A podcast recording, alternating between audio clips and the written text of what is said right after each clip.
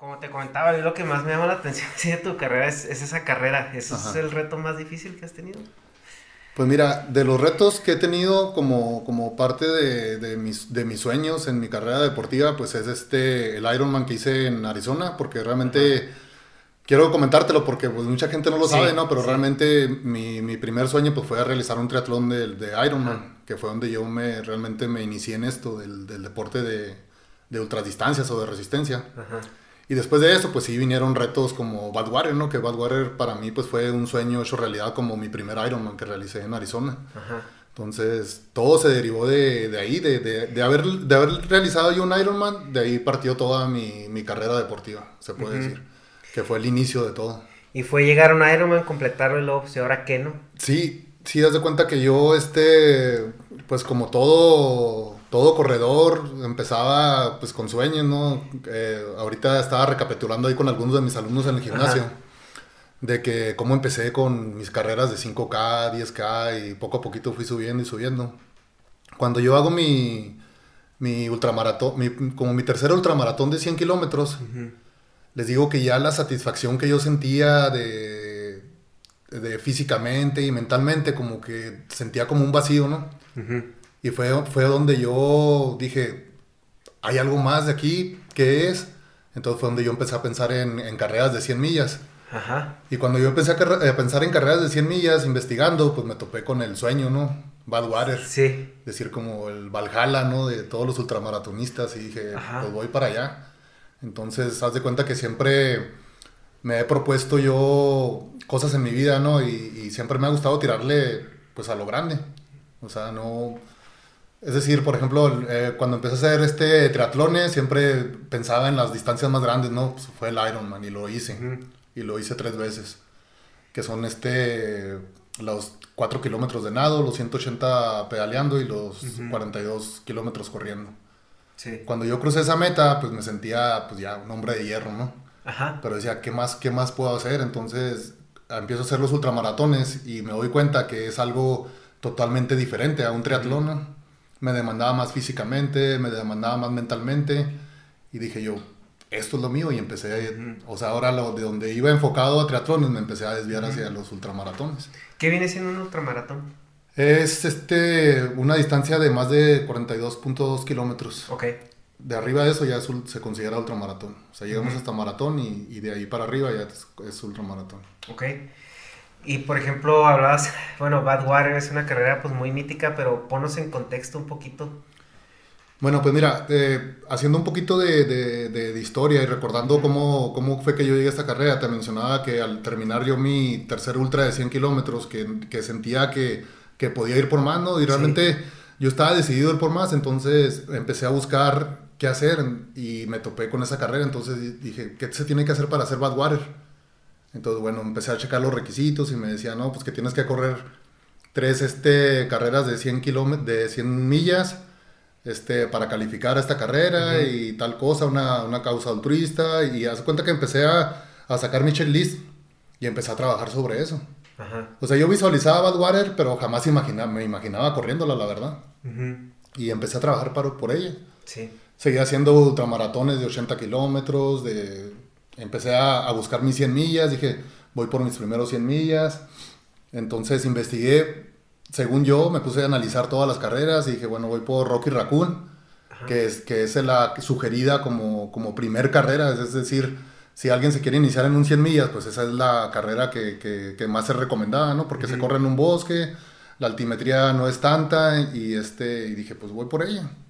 Y empecé a trabajar aquí, empecé a tocar puertas aquí en Chihuahua, buscando patrocinadores y haz de cuenta que empecé a, empecé a volar toda una, eh, a volar una maquinaria de, de, cosas para poder llegar a ella. Este, y empecé a hacer más locuras de las que ya hacía. Este, unas carreras de 12 horas continuas aquí en Chihuahua, empecé a, a, tener una serie de cosas, ¿no? Que, que, a final de cuentas me fueron acercando hacia mi primer 100 millas. Cuando yo llegué hice Rocky Raccoon, igual jamás imaginaba que yo iba a hacer un 100 millas abajo de las 24 horas. Me preparé también que lo hice abajo de las 24 horas y, y, bueno, un ultramaratonista que saca un 100 millas abajo de las 24 horas, pues quiere decir que pues va bien preparado, ¿no? Y realmente... ¿Cómo te preparas? Porque yo no me imagino que corres esas distancias cada tercer día, ¿no? No, no, bueno, te vas preparando. Yo, yo siento que, bueno, esto de la preparación y, también me gusta mucho comentarlo porque siento yo que es algo que ya uno lo vienes realizando durante toda tu vida, ¿no? Eh, yo fui criado, bueno, nací aquí en Chihuahua, pero fui criado en un rancho. Las labores del rancho, el trabajar en el campo, el, recorrer grandes distancias, por ejemplo, cuando iba a la secundaria, que eran 10 kilómetros diarios, este, todo, lo, todo lo que se hace en, una, en un, un, ambiente rural, pienso yo que fue ayudándome a mí para que mentalmente estuviera preparado para esto. Sí. No quiero decir que no lo pueda hacer cualquier otra persona que se prepare desde cero, ¿no?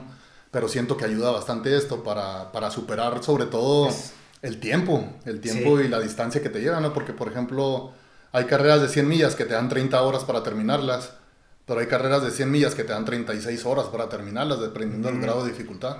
Y yo he participado pues, en un montón de 100 millas, ¿no? Que, que bueno, después de, de, esa que hice en Rocky Raccoon, pues este fue, me fui llevando a más y más y más.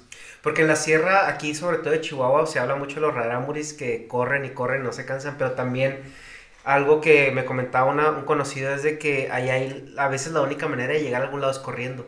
Entonces corriendo es un medio de transporte también para ellos.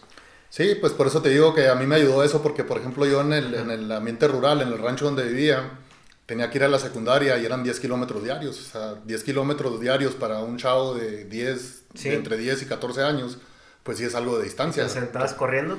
Pues era corriendo, caminando, pero bueno, ¿qué era lo que vivíamos en esos 10 kilómetros? Pues teníamos que cruzar ríos. Ajá. Y el río muchas veces estaba congelado. Sí. Entonces, por ejemplo, yo que he estado en ultramaratones como en la Patagonia, ¿no? Que, que también temperaturas bajo cero. Altas temperaturas, pues como en Badwater, ¿no? Que llegas hasta los 50 grados. Entonces, el trabajar en el campo, altas horas del día, o sea, con el sol calcinándote, echándole al costal el maíz y todo eso, pues son cosas que te van ayudando. Entonces, siento yo que mucha base la traigo yo, en lo personal, desde mi infancia, mi adolescencia y, bueno, claro, el entrenamiento, ¿no? ¿Y cómo te preparas? Bueno, pues físicamente, pues hay que meterle kilómetros. Eh, ahorita que, que, platicábamos de mi, de mi carrera de, de, de, Badwater, la primera que hice fue en el 2014. Pues yo me acuerdo que, que, empecé a seguir a este personaje de David Goggins, que veía toda la distancia que corría, ¿no? Entonces yo empecé a seguirlo a él y decía, pues bueno, voy a entrenar algo parecido a lo que hace él. Y yo la verdad me, me la llevé en meter kilómetros. Este Anton Kuprika también, otro de los ultramaratonistas que yo seguía, veía que él decía que pues para correr 100 millas había que correr 1000 millas. Entonces yo me enfocaba mucho en eso y sí metí mucho, mucho volumen para mi primero de, de Badwater. Y eso, o sea, bueno, tú vas a correr 100 millas seguidas, pero ¿cuál es tu preparación diaria para que un día llegar y decir voy a correr las 100? Bueno, pues mira, yo empecé, como te digo, empecé con, las, con los ultramaratones y al llegar al de, al de 100 kilómetros, que me decidí ir por las 100 millas, la, la, primor, lo primer obstáculo que yo enfrenté es que cómo iba a entrenar para un 100 millas, o sea, cómo, cómo hacerlo. Entonces al desconocer, pues empiezas a investigar, te empiezas a asesorar, ¿no? Entonces, te digo, yo traía esa idea de, de, correr mucha distancia para lograr las 100 millas. Yo el 2014, que fue el año en que yo metí más kilómetros en mi vida, este, crucé cerca de 1400 eh, kilómetros de meta nada más. O sea, yo me estaba llevando como dos ultramaratones al mes por, en ese año, 2014, incluyendo Badwar.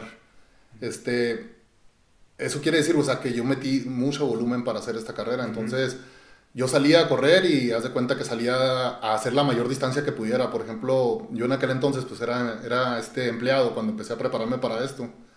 Y yo salía a las 5 de la tarde y me iba a la deportiva y, este, y hacía hasta donde pudiera, 15 a 20 kilómetros.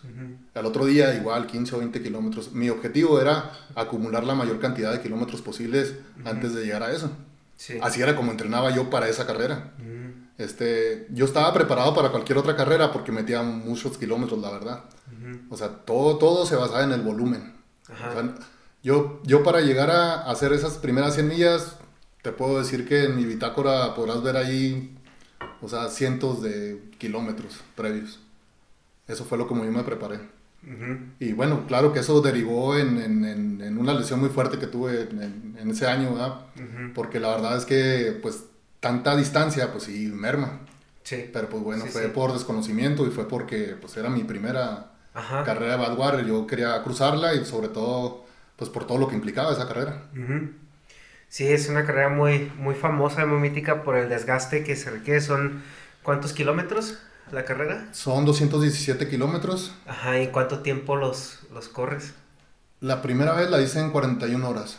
Ok. Sí, en 41 horas fue mi, mi tiempo. Eh, para esta carrera, pues bueno, eh, somos, somos seleccionados 100 atletas del, del, del, mundo. O sea, metes una aplicación y uh -huh. seleccionan a, a 100 atletas para competir ahí. Uh. De los requisitos que te piden para participar en Badwater, pues son tres carreras de, de 100 millas. Uh. Había que cumplirlas. Yo, por ejemplo, para esa, para esa primer 2014 hice las 100 millas de, de Jabalina 100 en Arizona. Hice las de Rocky Raccoon, que fueron mis primeras. Y hice una en Cactus Rose en Texas. Okay. Esas fueron mis tres carreras de 100 millas. Y a mí me, me ayudó mucho también los, los Ironman que yo había realizado antes. Entonces, para, para mi primera carrera en Badwater metí también los, mis tres Ironmans uh -huh. que había realizado. Son 40 horas corriendo. Eso significa, o sea, ¿son seguidas o tienes descansos o cómo es la logística en una carrera de ese tipo? Mira, la logística ahí es que tú llevas Tienes tu... que comer, tienes que ir sí. al baño, ¿no? Sí, tú llevas tu equipo de apoyo. O sea, es una carrera, mm, es, no es autosuficiente porque tú llevas tu equipo de apoyo, pero sí. la organización no se mete para nada. Okay. O sea, tú debes llevar quien te suministre agua, tú debes llevar quien te suministre apoyo médico, debes llevar quien te suministre todo lo que vas a ocupar durante uh -huh. toda la carrera. Este, para esta de 2014, pues yo llevé un equipo, haz de cuenta que me di a la tarea de, de ver a gente muy cercana a mí, porque es importante que tengas gente que, que, realmente te pueda ayudar a lograr esa meta, ¿no? Porque no sabes tú lo que puedas vivir uh -huh. durante 217 kilómetros y más de 40 sí, horas, que fue sí. lo que yo realicé ahí. Entonces, pues busqué gente muy cercana a mí, iban los papás de, de Alejandro, que fue el niño que yo tenía como causa altruista. Okay. Ellos iban conmigo porque yo decidí llevarlos, porque uh -huh. ellos estaban muy agradecidos conmigo, porque lo que se hizo con su hijo, y, y eran gente muy cercana a mí y estaban ahí conmigo. Eh, algunos este, ultramaratonistas de aquí de, de, de Chihuahua y otros de, de, Monterrey y de Guadalajara. O sea, hice una selección. Y pues lógicamente mi hijo, mi hijo mayor Paco, que fue, okay. que fue el que me llevó a la meta en los últimos kilómetros los más difíciles, ¿no? Sí. Entonces, este, ellos pues me van dando soporte durante X cantidad de millas. Uh -huh. la, la, organización de esta carrera es muy estricta en cuanto a los soportes que se van dando, o sea, las camionetas que te van dando soporte no se pueden parar en cualquier lugar. Uh -huh. O sea, tienen ya señalado dónde deben de estar este, haciendo los stops okay. para darte apoyo. Ajá. Claro, si yo les pido apoyo en algún momento porque me sienta mal o algo, pues se, sí, se, tiene, se que tienen que parar, ¿no? Ajá. Pero, por ejemplo, deben de, debemos de acatarnos a las reglas de, de, en que X cantidad de distancia se van a estar este, deteniendo las, las camionetas para darte soporte. Uh -huh. ¿Qué soporte te dan? Pues alimento, este, atienden heridas, eh, principalmente ampollas, uh -huh. porque como es mucha la temperatura que hay das de cuenta que los, los, tus pies o las plantas de tus pies se empiezan a ampollar, todas. Los dedos se te empiezan a inflamar y se van cociendo. Ajá. Das de cuenta que se van haciendo ampollas que te van levantando la uña. Ajá. O sea, la uña empieza como a flotar. Ajá. Entonces lo que tienen que hacer haciendo ahí es que te meten una aguja para, para drenar, la, sí. drenar la uña y se pone una, una especie de hilo Ajá. para que por ese hilo vaya drenando y no se vuelva a inflar. Ajá. Entonces eso es lo que, lo que más, bueno, yo es lo que más he vivido, ¿no? Eso de, de, de padecer de eso. Ajá. Este, eran las cosas que te atienden, eh, el, el, ir al baño también, o sea, uh -huh. tenemos también un, un, protocolo que hay que seguir por parte de la organización, o sea, no tampoco es nada más salirte e ir a cualquier lado, Ajá. sobre todo en Estados Unidos, ¿no? Que es muy cuidado todo eso. Sí, claro. Entonces, este, ellos es lo que nos van haciendo, lo que nos van dando soporte para esto. Uh -huh. Y bueno, el que te conozcan, pues este, es muy importante porque tú vas corriendo y de, de, determinado kilómetro en adelante, por ejemplo a mí de la milla 50 en adelante me empiezan a dar soporte, uh -huh. el, el que va contigo atrás pues te va motivando, uh -huh. porque tú vas enfocado en lo que vas haciendo, la persona que viene atrás de ti te va echando agua porque la temperatura sí. es muy alta, o sea, él siempre tiene que irte echando agua uh -huh. para bajarte la temperatura, este, y hablándote, hablándote, motivándote para que tú continúes. Este, ellos se van alternando, o sea, o sea, es gente que va corriendo contigo. Sí, o sea, corren X cantidad de kilómetros y luego entra otro, y luego entra otro, y luego entra otro, y así se la llevan hasta... Por eso llevabas tu equipo de maratonistas, esa Ajá, es la razón. Sí, okay. esa es la razón, para que ellos te vayan dando soporte. Y principalmente eso, o sea, te van bajando la temperatura, o sea, ahí podrán ver en mis redes las fotos donde ellos pues van haciendo su trabajo, ¿no? De, ir bajándome la temperatura porque... Y pues claro que tiene que ser alguien que también te conozca porque tiene que llevarte el paso, ¿no? O sea, tiene que ponerse de acuerdo en esa parte. Sí, sí, o sea, es alguien que debe llevar... La, la realidad de las cosas es que no puedes llevar un ritmo muy alto en ese tipo de Sí, claro, claro.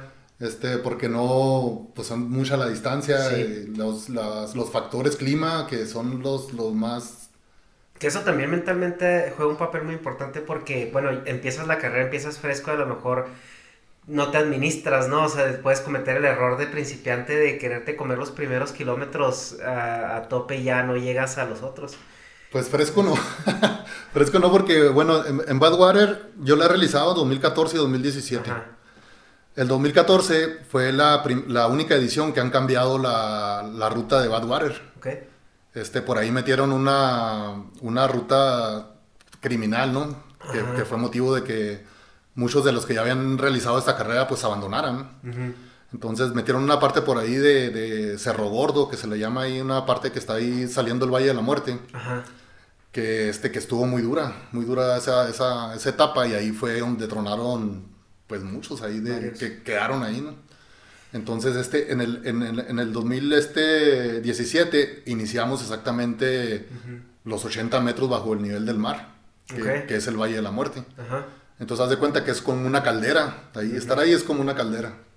Por eso te digo que no inicia uno, pues fresco en cuanto a... Bueno, no, o sea, me refiero a que, bueno, recién empiezas la carrera a pesar ah, del clima, ¿no? O sea, pero pues traes como el músculo fresco y todo.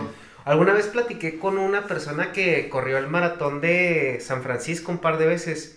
Y él decía, es que para correr el maratón tienes que, o sea, las primeras, tienes que correr como 5 millas para calentar.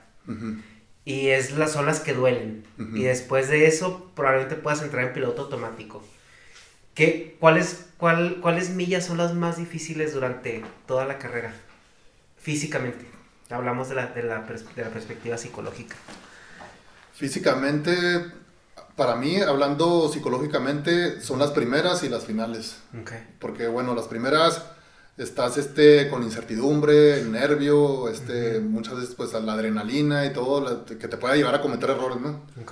Por ejemplo, 2017, eh, yo pues me sentía bien preparado, me sentía fuerte, todo lo que había avanzado ya en mi trayectoria deportiva, yo suponía que me iba a ver mucho mejor de lo que me fue, ¿no? Sí me fue bien porque bajé el tiempo que hice en el 2014, pero yo realmente llevaba otro estimado de carrera. Sí. Pero cometí errores al, al principio. O sea, que, que, fue salir un poco más fuerte. Me tocó salir en un bloque que ya no era, yo no era considerado ya novato. en, el, en el 2014 pues sí salí con los novatos, ¿no? Que fui, salimos el último bloque. Okay. En este pues salí en el bloque intermedio. Y este, y como que el ir con otro tipo de corredores, ¿ves? Que iban con un poco más de ritmo, con más experiencia y todo. Como que eso me hizo jalarme a mí un poquito más. Eh, en, este, en, este, en esta edición, la gente que me acompañaban no eran ultramaratonistas. Eran mis, mis familiares. Que ellos jamás habían hecho un ultramaratón ni nada. Pero yo estaba seguro que me iban a llevar, la, a llevar a la meta por el cariño que ellos me tienen. Por lo que ellos representaban para mí. Entonces, haz de cuenta que ellos fue un aprendizaje desde las primeras millas. ¿Qué fue los errores que cometimos? Que bueno, salí y a la, a la milla número 4, número 5, ya me estaban mojando desde la cabeza hasta los pies. Ok. Empezamos a las 9 de la noche, me tocó salir en el bloque a las 9 de la noche. Y haz de cuenta que los, los pies con agua, a esas temperaturas, pues se me empezaron a ampollar. Ajá. Yo no llevaba ni 20 kilómetros cuando ya traía ampollas. Entonces empezaron a tener que tratarme las ampollas. Cuando yo llegué a los kilómetros 50 para amanecer, sí. este, fíjate, 50 kilómetros para amanecer apenas, saliendo casi del, del, del, Valle de la Muerte, eh, mis pies ya estaban cocidos, o sea, ya, ya traía mucha ampolla, Entonces fue un sufrimiento desde principio hasta fin con los dedos hechos garras porque las uñas se me despegaron de los dedos de los pies. ¿En qué punto evalúas retirarte, o sea, decir, o sea, hice algo mal, está saliendo mal y si a lo mejor si no me retiro ahora puedo tener consecuencias a largo plazo. O ya cuando estás ahí te vale. Pues mira, a mí, sinceramente te lo digo, jamás, jamás ha pasado en mi mente, eh, por ejemplo, en las dos ediciones de, de Badwater, el decir hasta aquí llegué. O sea, he pensado que en algún momento alguien me pudiera haber dicho a mí, ¿sabes qué, Paco? Ya, detente, ya no puedes, déjale ahí. Pero cuando ves a la gente, a los atletas, porque realmente somos gente, somos 100 gentes del mundo. La mentalidad que, que, pienso yo que la mentalidad que tenemos estas 100 personas no es una mentalidad de una persona que va a abandonar. Porque nosotros estamos decididos a hacer lo que, lo que nos hemos propuesto. Cueste lo que cueste. Cueste lo que cueste.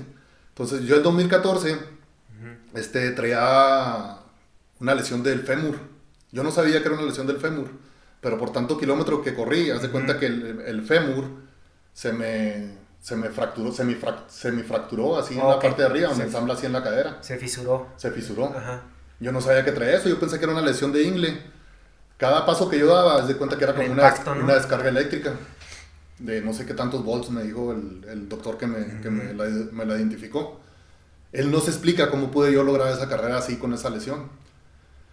Cuando él me decía, yo no, yo no me explico cómo pudiste haber logrado esa, esa carrera con esa lesión, yo, yo, con, yo con ganas de decirle, bueno, la explicación es fácil, ¿no? Porque yo, fíjate, el compromiso que llevaba, tercer mexicano, sí. radicado aquí. Estaba en una carrera que, que pocos tienen la oportunidad de realizarla, la verdad este, todo lo que me ha costado de sacrificios de la familia, sacrificios económicos, no tenía yo patrocinadores todavía. Entonces, este, todo iba por mi cuenta. O sea, tenía un patrocinador que me acaba de llegar, pero no me estaba dando más que suplementos. Sí. No me estaba dando el apoyo económico, todo iba por mi cuenta. Y, y, todo, eso, todo ese conjunto de, de, cosas, o sea, yo sentía el, un gran compromiso como mexicano. Sí. Y yo decía, no voy a abandonar, tengo que cruzar la meta. Tengo que ser parte de la historia de mi país y, no voy a quedar, no vengo a quedar aquí. Entonces, y así lo hice. Yo te lo juro que yo cuando me faltaban 21 kilómetros, que llegué a un pueblo que se llama Lompine y para llegar a la parte más alta de, del Monte Whitney, que es la parte más alta de Estados Unidos, este, yo pedí que mi hijo fuera el que me acompañara. Mi hijo Paco, el mayor. ¿Por qué? Porque yo necesitaba sentir ahí quién, me, quién me, reforzara a mí, porque yo realmente decía, si yo, si yo por mí solo hubiera dicho, ya no puedo moverme. Y son 20 kilómetros todavía. 21 kilómetros, pero es lo más alto. Haz de cuenta que No, no, o sea, pues yo digo todavía, o sea, como te comentaba, no, no, no, yo creo que yo no he corrido más de 5 kilómetros seguidos y eso te, te, podría contar así, yo creo con los dedos de una mano las veces que lo he hecho y acabo, yo ya, o sea, ya, me superé a mí mismo. O sea, 20 kilómetros después de que ya llevas casi 200. Sí. Y haz de cuenta que la, en esa parte, yo recuerdo muy bien cuando el doctor me decía eso de, cómo lo lograste. Y este, yo a mis hijos, antes de, de, de, los retos que yo realizaba, siempre les decía que me, que me escribieran una cartita para yo leerla en el transcurso de la, de la carrera cuando yo lo, yo lo creía oportuno, ¿no? Para saber que me motivaran y todo. Pues Paco el mayor pues estaba ahí conmigo, ¿no? Él no me hizo cartita, pero Brian y mi hija Denise pues sí me hicieron mi carta. Ellos, mis hijos siempre han, ellos saben que yo lo que me propongo yo lo hago. O sea, ellos saben que si yo digo voy a hacer esto, están 100% seguros que lo hago. Y, y, yo eso también es un compromiso para mí. Sí, claro. Porque yo siempre les he querido demostrar que, que se puede lograr. Ajá. Entonces, en esta ocasión, en 2014, que bueno, se los quiero platicar porque realmente es un parteaguas en mi vida. Sí, adelante. Este, la carta de mi hija. Yo saqué la, carta de mi hija. Haz de cuenta que salí yo de Lompine abrazado así con mi hijo, casi casi como bastón. Ajá. Mi hijo dice que yo me detenía de repente y decía, déjame descanso, pero dice que no, no tardaba un segundo, me levantaba. Dijo, yo no sé de dónde sacabas fuerzas, papá, para avanzar. Pero decía, déjame descanso, pero te parabas así inmediatamente. Uh yo saqué la carta de mi hija y la empecé a leer. Y me decía a mi hija que, papá, yo sé que tú todo lo que te propones lo puedes lograr. Y en esta ocasión sé, sé que lo vas a lograr mejor porque un regalo te espera acá en Chihuahua. Ajá. Y hace cuenta que un regalo te espera acá en Chihuahua. Entonces yo, pues sí, un regalo, pues, ¿qué podrá hacer, no? Y mi esposa está embarazada. Después de 17, años. Yo no sabía. Entonces como que eso fue un extra que me dio la motivación, yo sin saberlo no, yo, yo jamás imaginé que, que, iba a ser papá después de 17 años, ¿no? Tenía tres hijos y no sabía que iba a llegar esa uno, mi hijo menor. Este, y eso como que realmente digo yo, ahí fue donde intervienen las cosas divinas, ¿no? Dios y todo lo que, en lo que tú crees. Y mi hijo que iba ahí a mi lado y llegamos a la meta y la cruzamos. Fue un aspecto bien importante, sí, bien padre de... sí, donde ya yo creo que es más por... Ya la máquina ya está a punto de darlas, pero la cuestión psicológica es donde entra y realmente te da ese, ese último empujón, ¿no? Sí. Yo iba, yo iba ascendiendo en ese momento a Monte Ajá. Te lo quiero platicar también porque es parte también de la motivación de lo que nos hace llegar a la meta, ¿no? Yo llevaba a mi hijo ayudándome, pero me tocó ver a un asiático que iba solo. Haz de cuenta que iba solo en la carrera. O sea, él no traía soporte. Y lo, y lo, lo, veías que iba, iba así, mira. Hacia, hacia el lado habían desfiladeros, habían barrancos y él así, en la noche. O sea, haciendo setas en el solo, caminando. Sí. Yo le decía a mi hijo, oye, mételo para acá, que no se va a caer. Pero ves tú, o sea, dices tú, ¿qué grado de compromiso tenemos los atletas que estamos aquí? Y yo decía, no manches, él va solo y cómo va. Y va a llegar a la meta y llegó. Entonces, ¿cómo te vas a quedar en la mitad del camino? Yo sinceramente pienso que hay personas que están hechas de algo diferente al resto.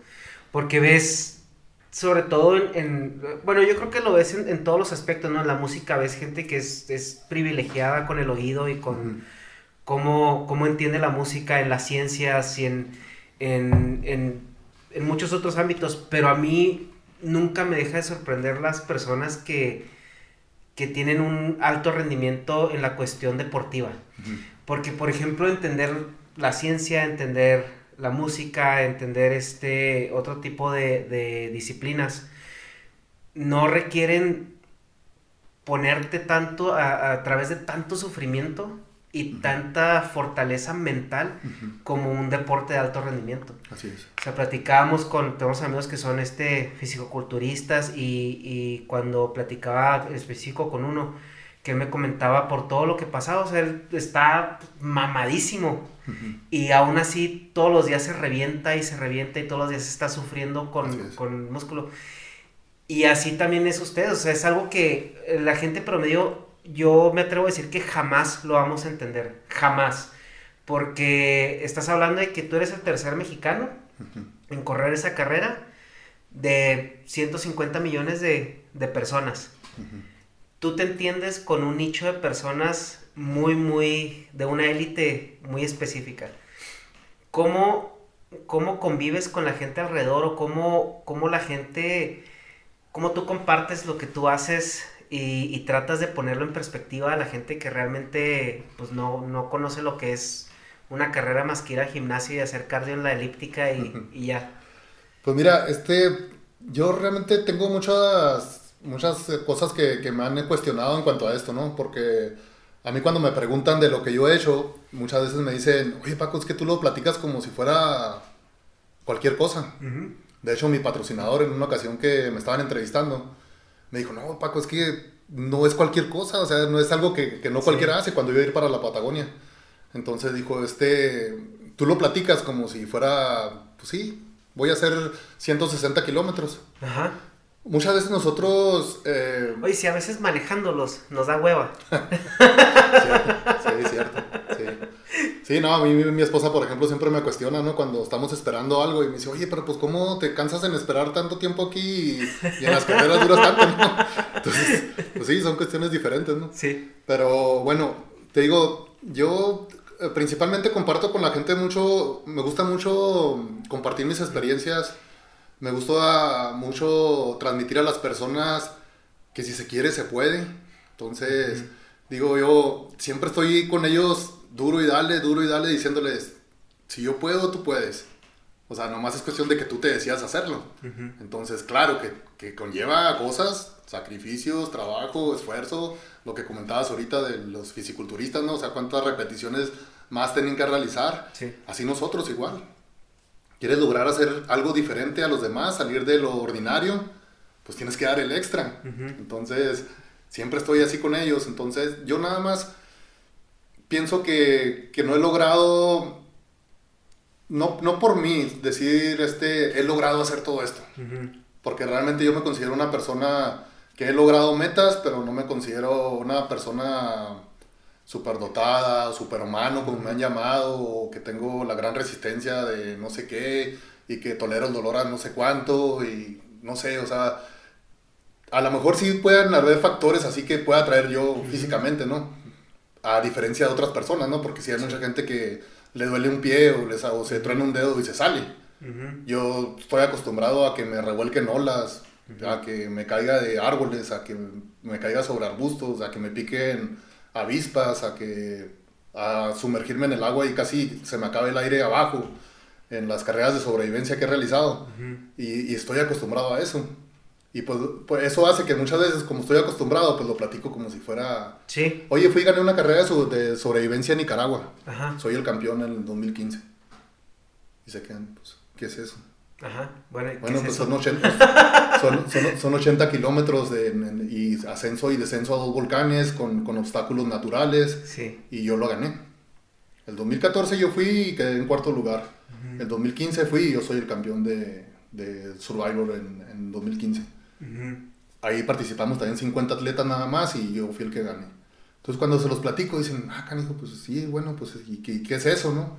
Entonces, pues sí, son cosas que, que, muchas veces uno ya las dices como por inercia, ¿no? Pero realmente cuando te pones a analizarlas, muchas veces que yo me pongo a analizar y que digo yo, por ejemplo, en Nicaragua una vez que me estaban revolcando las olas, ¿no? En una parte de la costa. Yo muchas veces me pongo a pensar que yo pude haber muerto ahí y no me hubiera encontrado nadie. Entonces digo yo, porque ¿quién me iba a encontrar? No traigo chip, no traigo nada. O sea, a lo mejor me hubieran encontrado, pero quién sabe dónde o cuándo. Pero estuve a punto de, de fallecer en, en, allí. Sí. Porque, porque, o sea, pones en riesgo tu vida muchas veces.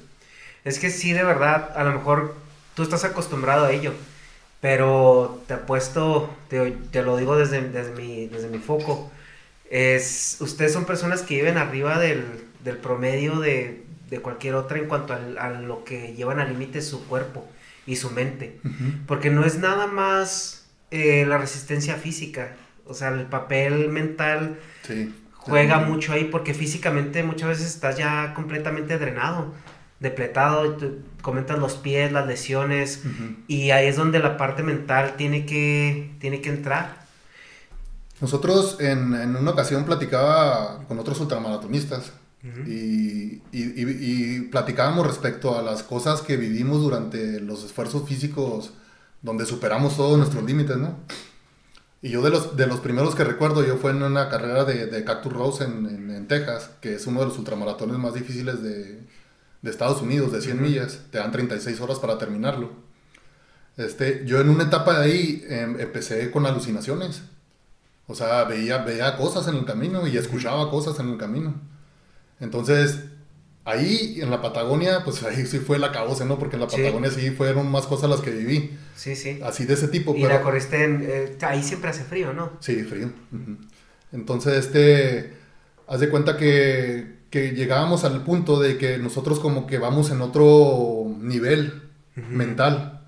Entonces, pienso yo como que sensibilizamos más nuestra mente a situaciones que nos rodean. Sí. Y, y, al ir así como con esa sensibilidad, como que nos hace ver y sentir cosas, ¿no? En la Patagonia, por ejemplo, que ha sido mis carreras más duras, también 160 kilómetros, este, en la última etapa, de la, de la etapa del 110 al 160, que era ya la parte plana, ¿no? Ya había pasado yo y vivido un montón de cosas en los glaciares y demás, ¿no? Eh, en ríos y casi me dio hipotermia y fue una carrera de las más duras que he tenido en mi vida. Ya para llegar a la, a la meta, en la parte plana, donde pegaba más el frío, ya con sensaciones, no sé, con cuántos grados bajo cero. Eh, iba yo avanzando y, empecé a alucinar. Entonces alucinaba a personas que me decían, eh, ven, acá es la meta, acá es la meta. Gente que yo conocía, ¿no? Y llegaba y decía, pues, ¿por qué? Si quiere ir a la meta. Entonces otra persona, por ejemplo, una de las cosas que recuerdo mucho es mi esposa. De repente mi esposa ahí en la Patagonia, en una de las camionetas de nosotros, y me decía, vente, acá está la carne asada y, yo enfrié atrás de ella y yo me decía, pero, pero ¿por, qué, por, qué no te, ¿por qué no te detienes para subirme? Y ella avanzaba. Entonces, a final de cuentas, pues me hacían que me moviera. O sea, eran alucinaciones, pero que me hacían que me moviera. Entonces, de esas, en esas mismas, o sea, veía yo, por ejemplo, también soy ciclista de montaña. Sí. Veía claro. veía, veía, una, veía una meta de las de, de, ciclismo montaña de Torreón. Ajá. Decía, pero ¿por qué estoy en Torreón si estoy en la Patagonia? Pero bueno, digo, pues se parece mucho la meta. Eso, eso cuando tú estás teniendo esas alucinaciones, ¿tú entiendes que es algo que no debería estar ahí o realmente es, está fuera de tu No, yo lo veía, yo lo veía, o sea, realmente lo veía. O sea, veía banderas, veía focos, veía los edificios. Y cuando, cuando llegaba a la, a la parte donde yo creía que era la meta, era donde se desvanecían. Como si te despertaras, ¿no? A final de cuentas, para terminar esta, esta travesía de la Patagonia, que desafortunadamente murió un compañero mexicano, se congeló. Este, haz de cuenta que yo cuando, cuando creí que ya había llegado a la meta, estaba hincado en la mitad de una de las calles de Puerto Natales, con mis bastones así, hincado. Entonces desperté así y dije, yo, ¿qué rollo? No había llegado a la meta, o sea, yo creí que estaba en otra meta. Me faltaba ya poquito, pero ya estaba ahí. Entonces, son muchas cosas las que, las que vivimos en, esta, en estas carreras. La verdad es que sí, mentalmente es algo que sí demanda mucho. Yo digo que casi, casi te puedo decir que un 70% mental. Mental. Porque lo demás, o sea, dices tú, hasta caminando me lo he hecho, ¿no? Pero si no tienes tú la mentalidad para llegar, o sea, no, no lo vas a poder lograr. Sí, claro, es me puedo poner ejemplos, pero la verdad se quedan cortos a lo que, a lo que viví, la verdad. A veces dan vergüenza, no de una vez. No, no, pues pero, pero sí es, es, es un, eh, bueno, como tú dices, o sea, es incluso más importante a veces que lo, que lo físico. En este, en, en Badwater, eh, regresando a Badwater 2017, cuando mis primos me estaban ayudando a llegar a la meta, haz de cuenta que una de las situaciones también difíciles que viví fue que ya, ya está, está eh, oscureciendo, ¿no? Ya lleva yo más de 24 horas en, en, este, corriendo caminando o lo que fuera. Eh, mis pies se van hechos garras totalmente, o sea, cada paso que yo daba era un sufrimiento, la verdad. No sé cómo soporté tanto y cómo pude seguir avanzando. Sí. Pero el, el estar en esa parte del, del, del planeta, en esa parte del planeta del Valle de la Muerte, no sé si identifiquen ustedes que viven por ahí en California. Hacen ahí pruebas ahí los, las aeronaves de Estados Unidos, las de, guerra y eso. Entonces, el, el, cielo se ve como si lo alcanzaran, ¿no? Entonces, yo iba caminando, ya se cuenta que vas, vas tan metido en lo que estás haciendo, que de repente sentía yo, y así, como te lo digo, literal, sentí que como que flotaba. O sea, mis dolencias, este, todo lo que yo llevaba, o sea, desaparecieron. La persona que yo tenía atrás, de Pacer, me hablaba, me hablaba, me hablaba, yo no escuchaba. O sea, él me iba diciendo cosas, pero yo realmente no, no entendía lo que él me decía. Yo iba avanzando nada más y sentía como que, haz de cuenta que como todo ese eh, cielo estrellado, o sea, como si fuera una especie como de alfombra, ¿no? Como yo iba ahí en ella. O sea, bien curioso, sí, porque te digo yo, son cosas que dices tú, pues mi mente cómo va, o sea, en qué estoy, en qué plano estoy realmente. Sí, claro, es una situación de concentración más allá del... Sí, y ahí pues sí, sí logré pues bajar mi, tiempo al, al 2014, o sea, sí lo sí. logré. Sí, y lo que platicas, por ejemplo, para nosotros puede, una persona normal puede sonar hasta fantasioso, a lo mejor exagerado, pero es que realmente volvemos a lo mismo, no entendemos eh, el esfuerzo y y lo que implica eh, física y mentalmente estar en ese tipo de actividades, porque pues, realmente es algo que no sé si estamos diseñados para eso o no, y es llevar la maquinaria a un límite para el cual de verdad ya estamos excediendo para lo que estamos hechos, ¿no? Y yo creo que eso a lo mejor tú tú no lo puedes platicar, no lo puedes decir qué, sientes. Pues realmente... yo, yo, yo realmente pienso que no estamos hechos para tanto, la verdad, porque sí, este, sí es mucho sufrir. O sea, tienes que ser una persona que realmente, bueno, en mi caso, estoy hablando en mi caso, ¿no? Porque a lo mejor un ultramaratonista elite o un ultramaratonista diferente a mí no viva esto, pero estoy hablando por mí, lo que yo siento. Este, es mucho sufrir. O sea, debes de estar, debes de estar tú dispuesto, desde que te propones una meta de este tipo, debes de saber que vas a sufrir. O sea, no, no, es, no va a ser fácil. No va a ser fácil, pero yo digo en esta vida que es fácil. Sí, claro. O sea, realmente, cuando te propones una carrera para estudiar, o sea, dime si no es difícil también. O sea, y tiene sus sacrificios y tiene todo. Cuando me he propuesto tener un buen empleo en lo que esté, en la empresa donde esté o que quiero subir o ascender, igual cuesta. Entonces todo cuesta. Entonces yo digo yo, necesitamos estar bien definidos y bien decididos a hacerlo y dispuestos a sacrificar lo que se tenga que sacrificar. Porque realmente si es una factura, pienso yo que cara. Sí. Porque el, el, tiempo que le sacas a la familia, el tiempo que inviertes tuyo, eh, los gastos económicos, si no los tienes o si tienes que conseguirlos. Entonces son muchos factores que, que, realmente involucran el lograr una meta de este tipo. Sí. Digo yo también, si yo no hubiera tenido la niñez que tuve, o sea, lo hubiera logrado, pues no sé, porque realmente yo muchas veces en el 2014, por ejemplo, volviendo al 2014, sí parte de mi motivación, y yo se lo platicaba a mi equipo cuando íbamos camino a California, y les decía yo, les voy a platicar una anécdota que es de las que a mí me mueven mucho para lograr esta meta. Y les decía yo, yo cuando era pequeño, yo formaba parte de la escolta en la escuela primaria donde estaba. Y, este, y cuando yo iba a salir de, de sexto año de primaria, pues yo, tenía, yo era el abanderado y tenía que entregar la, la bandera a, a, los de quinto año, ¿no? que eran los que iban a pasar a sexto. Y yo no tenía zapatos para, para, ese día de la graduación. Mi mamá no tenía para comprarme.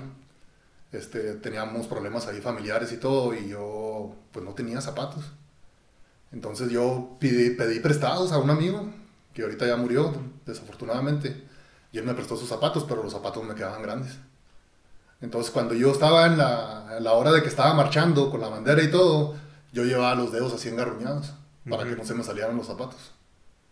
Y haz de cuenta que ese trauma que me quedó ahí, de, de ir ahí haciendo eso, con mis pies así para que no se me salieran los zapatos, o sea, como que eso me dijo, en tu vida todo lo que hagas y todo lo que te lo, te lo propongas tienes que lograrlo, porque no puedes estar viviendo esto. Y yo desde ese momento dije yo, no, o sea, no puedo derrotarme ante la vida. Uh -huh. Y no puedo decir hasta aquí. Entonces, haz de cuenta que como ese tipo de situaciones de mi niñez como que me ayudaron mucho a, a tener la mentalidad que tengo actualmente, ¿no? Sí. Porque este, digo yo, yo iba para allá a Badwater y decía yo, ¿cuánto le he invertido a esto?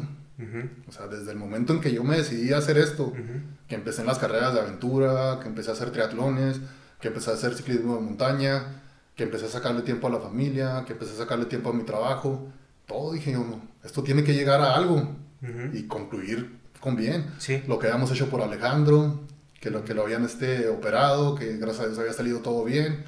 O sea, toda la gente que estaba comprometida y que me estaba viendo que yo lo estaba realizando, porque soy el único chihuahuense que lo ha hecho también. Uh -huh. Entonces, sí. gran compromiso. que algo también que a mí me llama mucho la atención es de que, por ejemplo, tienes este tipo de eventos eh, pues importantes y la presencia mexicana siempre está muy mermada, ¿no? Eh, eso, se, ¿crees que se debe a una cuestión sociocultural? Que por general vemos que en ese tipo de eventos, pues para, para empezar, es en Estados Unidos. Me imagino que el, el, la mezcla de atletas va a estar un poquito más cargada hacia el americano, ¿no?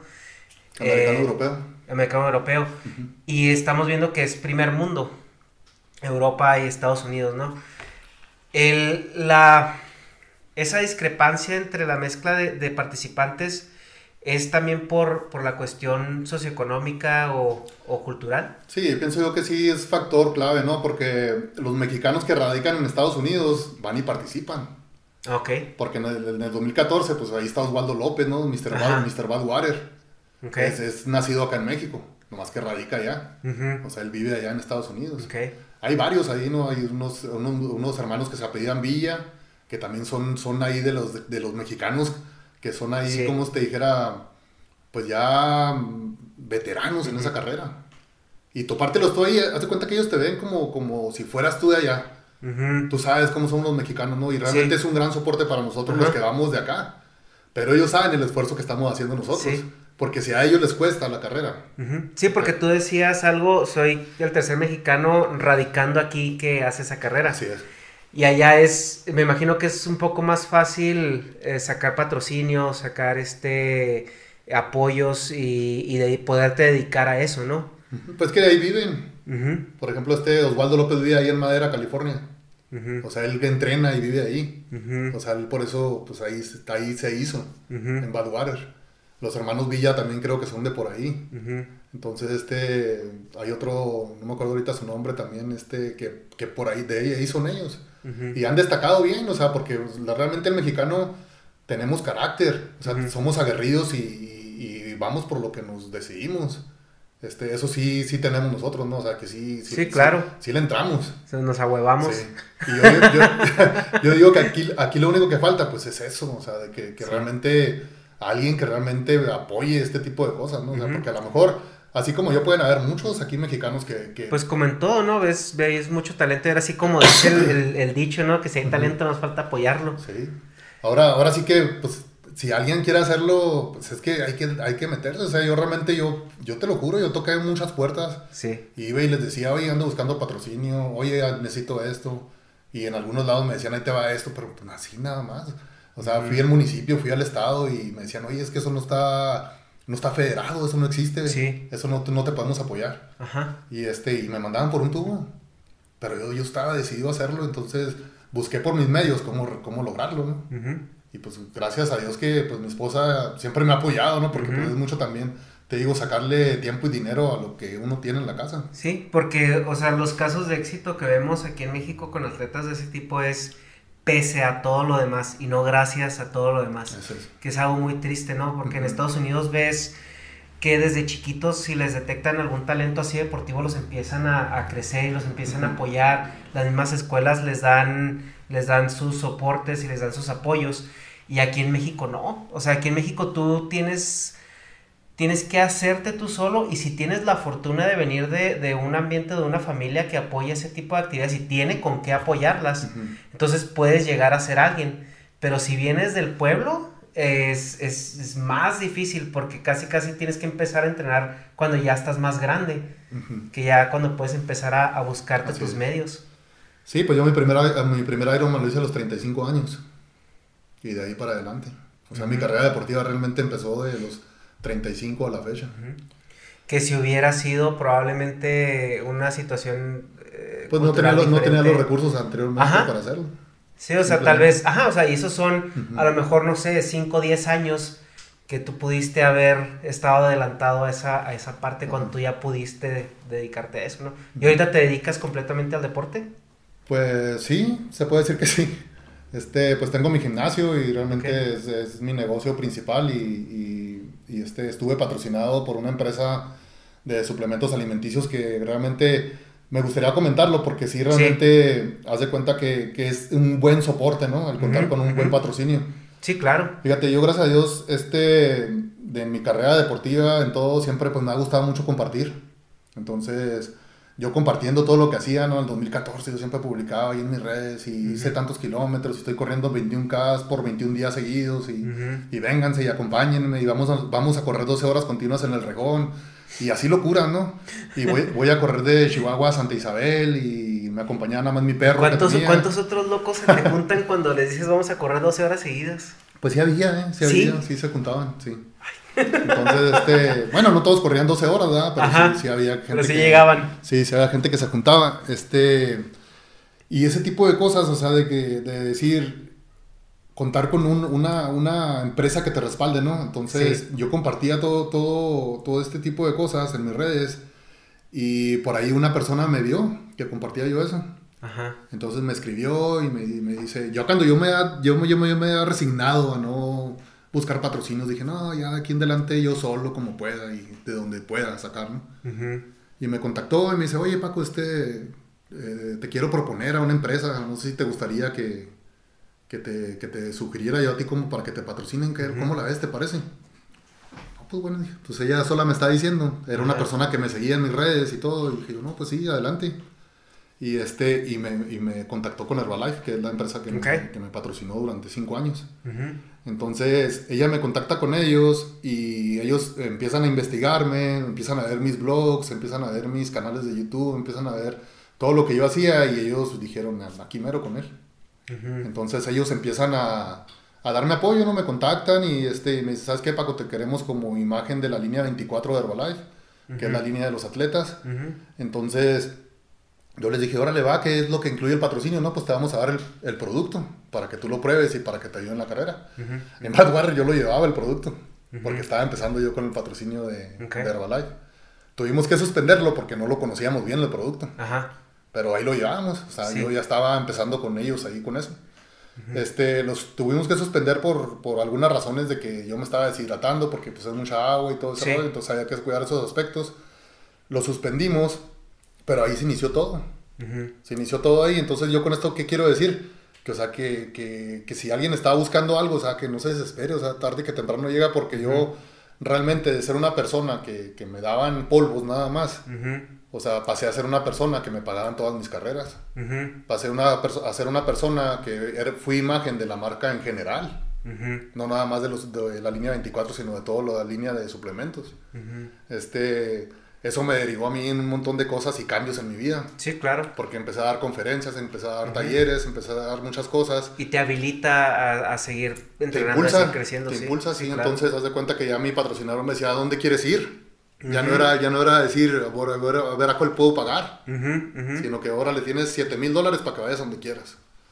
Órale, pues empecé a decir, no, pues ahora voy para acá, voy para allá, voy para acá, voy para allá. Entonces, eso me dio un impulso pues tremendo, ¿no? Y yo agradezco mucho a la marca, ¿no? Porque realmente fue algo que, que me cambió, sí me cambió mucho para bien, ¿no? Así como la llegada de mi hijo fue un parteaguas en mi vida y que de ahí todo cambió para mí, en los negocios, en todo, este, pues es algo que te ayuda y, te ayuda y te impulsa. Sí, claro. Entonces, eso, eso, es como un sueño hecho realidad para mí, es porque yo pues de tanta puerta a tocar, muchas veces ibas a alguna empresa y decías, ah, ojalá y me patrocinaran. Que eso es, o sea, es muy padre que, que, que conseguiste a alguien que creyera en ti y, y te, te, invirtiera.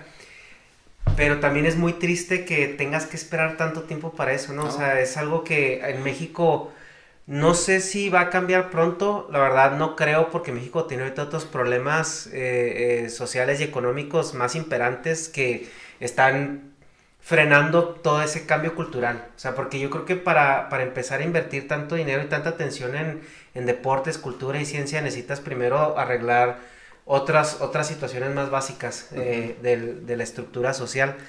Pero siento que sí se pierde mucho talento en, en, todos los aspectos por, por esa parte, o sea, por la falta de apoyo. Y vemos no nada más en cuestiones deportivas, pero también vemos en cuestiones académicas o, culturales. Sí, no, definitivamente. Este, pues yo me ha tocado conocer a, pues a muchas personas, ¿no? que, que, muchas veces te critican para bien, pero te critican también para mal, ¿no? Oye, este, pues cómo esta empresa está patrocinando a Paco, si Paco no va y gana los, los ultramaratones y va y cruza, es un atleta que va y cruza metas nada más y todo. Entonces yo muchas veces me, me, me, clavaba en eso, ¿no? Y decía yo, bueno, pues es que sí, cierto, mi patrocinador, pues haz de cuenta que yo, por ejemplo, cuando le di el campeonato del Survivor a, mi, empresa, porque yo ya estaba patrocinado por ellos, pues fue el boom. Haz de cuenta que yo fui el campeón de una carrera de sobrevivencia y claro, pues ellos sacaron provecho de eso. O sea, Paco Raptor, campeón de, de Survivor Run Nicaragua y, Gracias a nosotros, ¿verdad? Sí, y, sí y, Paco Raptor, este ganador del reto Doble Diablo, que era correr 100 kilómetros después del Survivor que también soy de los dos atletas en el mundo nada más que lo han realizado. Entonces, este, ellos tenían que sacar provecho de eso porque pues yo ya estaba con esta empresa, ¿no? Pero es algo que decía yo y cuando yo me presentaba ante la gente, por ejemplo, me ha tocado estar en el Palacio de los Deportes. Y siempre lo platico con mucho orgullo también, porque ¿quién ha estado en el Palacio de los Deportes ante 25 mil personas? Los artistas como Alejandro Fernández o, pocas personas, como ella, ¿no? Pero yo he estado ahí ante 25 mil personas ovacionando a Paco Raptor. O sea, ¿sabes lo que significa eso? Sí, no, es... Y, ¿sabes? Y, highlight muy importante. Y, puedes imaginar lo que yo sentía en esos momentos. Bueno, te lo voy a platicar. Sí, mira, este, estaba yo en el Palacio de los Deportes y cuando yo llegué a ese, a ese punto, ¿no? De, de, mi carrera deportiva que mi patrocinador me, me llevó a, a, presentarme ahí, ¿no? Ajá. Créeme que para mí era como que estaba viviendo un sueño que no merecía. Así lo sentía yo. Haz de cuenta que llegué al aeropuerto, en el aeropuerto me estaba esperando una persona trajeada, llegaron y me subieron a la gran camioneta, tipo rockstar. Entonces me llevaron a, a, un, a uno de los mejores hoteles de México. Este señor Raptor para acá, señor Raptor para allá. me acompañó la persona esta hasta la puerta de mi habitación. Al otro día cuando me iba a presentar yo fue por mí hasta la puerta de la habitación. Ajá. Me llevaron a que viera dónde me iba a presentar. Cuando, cuando yo llegué al Palacio de los Deportes, haz de cuenta que en backstage me, me, me, me pusieron y yo me asomé.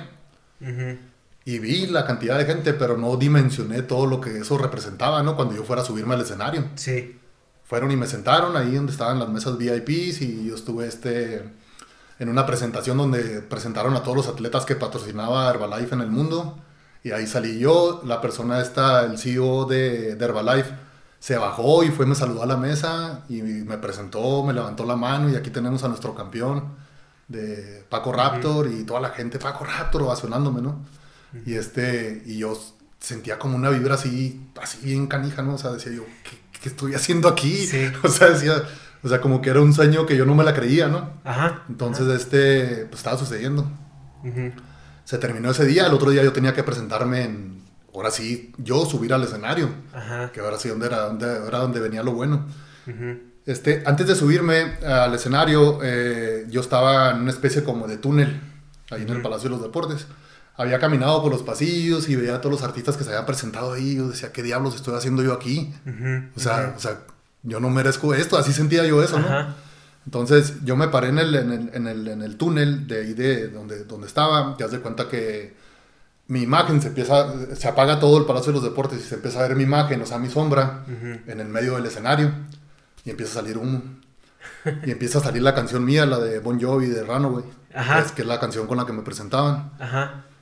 Y yo en ese momento, haz de cuenta que así como que se me vino todo una recapitulación de todo lo que era, había sido en mi carrera deportiva. Decía o sea, ¿qué demonios estoy haciendo yo aquí? O sea, ¿qué he hecho yo para merecer esto? Decía yo. O sea, voy a salir ante 25 mil personas. Traía mis tarjetitas, así me las metí acá atrás en la pantalonera, para, como acordeón, ¿no? Para saber lo que, lo que iba a decir en el escenario. este, y estaba yo parado ahí y decía yo, o sea, no sé qué estoy haciendo aquí. O sea, ni soy la persona que cree en ellos. O sea, eso sentía yo, ¿no? Entonces decía yo, no, no, no, no merezco yo esto. Cuando yo estaba pensando esto, y diciendo, no merezco yo esto, yo dije, porque yo creo en Dios, ¿no? Y dije, Dios, si tú me tienes aquí, es por algo. Y voy para adentro.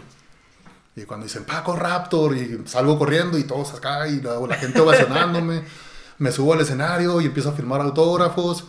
Y estoy dando la vuelta y no sabía ni qué, la gente gritándome y todo, y así 25 mil almas gritándome. Y yo decía, ¿qué demonios es esto?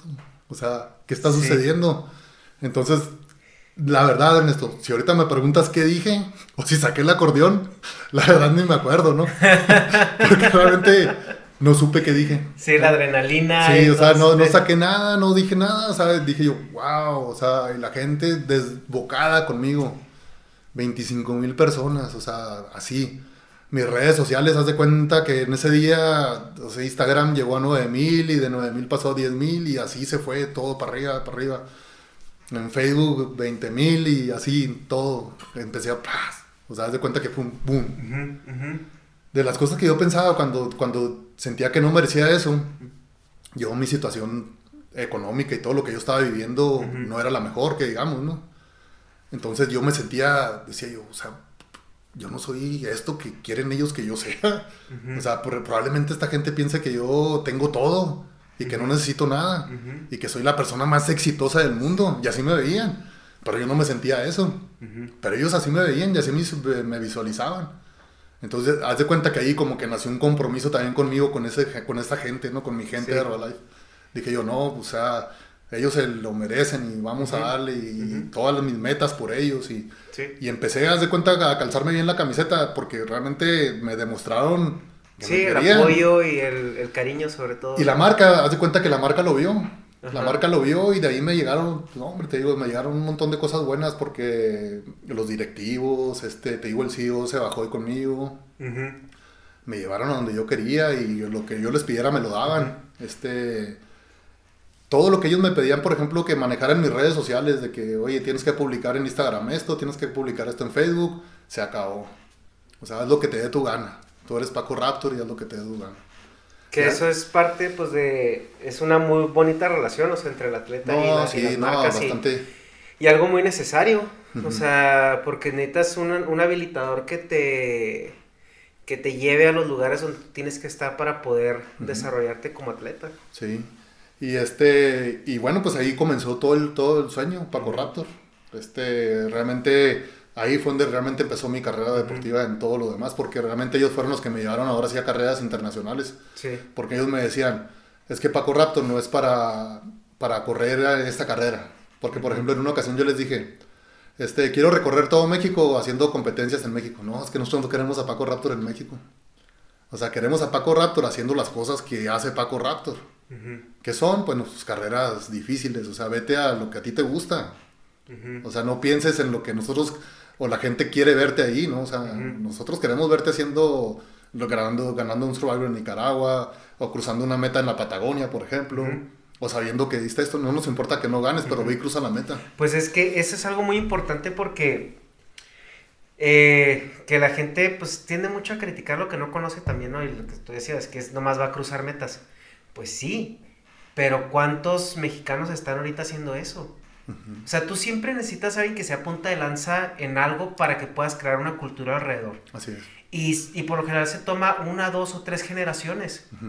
Entonces a lo mejor alguien que contigo ahorita se está inspirando, un adolescente o un niño, probablemente es el que va a ganar los ultramaratones en, en 15 años. Así es. Pero si no existe una persona, un líder como lo es tú, que, que, es, que se esté mostrando al mundo ahorita y que esté creando esa cultura, jamás va a llegar esa persona que va a perfeccionar el, el arte.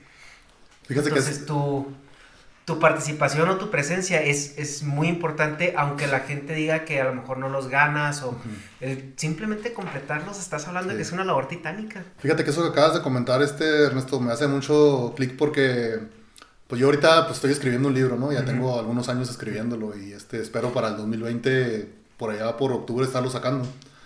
Este, y una de las cosas que yo siempre he pensado hacer es, es un legado, ¿no? O sea, dejar un legado. Lo que dices, a mí mucha gente me considera punta de lanza en lo que yo estoy haciendo, como lo acabas de mencionar ahorita. O sea, mucha gente me dice, no, Paco, tú fuiste el primero que llegó a Nicaragua y allá dejaste el antecedente. Sí. Por ejemplo, tú ahorita llegas a Ometepe y estoy seguro que si preguntas por Paco Raptor, lo van a conocer. Ujú. Porque realmente cuando yo gané la competencia ahí, o sea, yo, yo inmediatamente me hice famoso allá. Yo les digo que yo no podía creer que en el aeropuerto de Managua a mí me estaban pidiendo autógrafos. Y yo estaba en la portada del periódico de ahí de. Managua, de que había ganado el Survivor. Y llego a Chihuahua y nada. Sí. O sea, ni un alma en el aeropuerto, ni nadie, ¿no? O sea, como dicen, nadie es profeta en su tierra, ¿no? Sí. Pero bueno, yo ahí había dejado un antecedente y, y fui punta de lanza allá, porque después de mí llega- ya empezaron a llegar más mexicanos allá. Sí, claro. Entonces, este, en la Patagonia igual. Fui de los primeros mexicanos también que empecé a ir allá a la, a la Patagonia y ahora año con año pues van y pues hay diferentes distancias, ¿no? Pero como te digo yo, pues no iba a ir hasta la Patagonia a hacer nada más 50 kilómetros. Sí, claro. O sea, yo iba a hacer la grande, o sea, Ujú. 100 las 100 millas. Ujú. Entonces, sí me llama mucho la atención y me motiva mucho y me inspira eso. O sea, el que me consideran a mí como alguien que, que va al frente, ¿no? Aunque Ujú. como tú dices, o como diga o piensa mucha gente que, oye, nomás fue a cruzar la meta, pues sí, pero ¿quién más la está cruzando? Sí, exacto.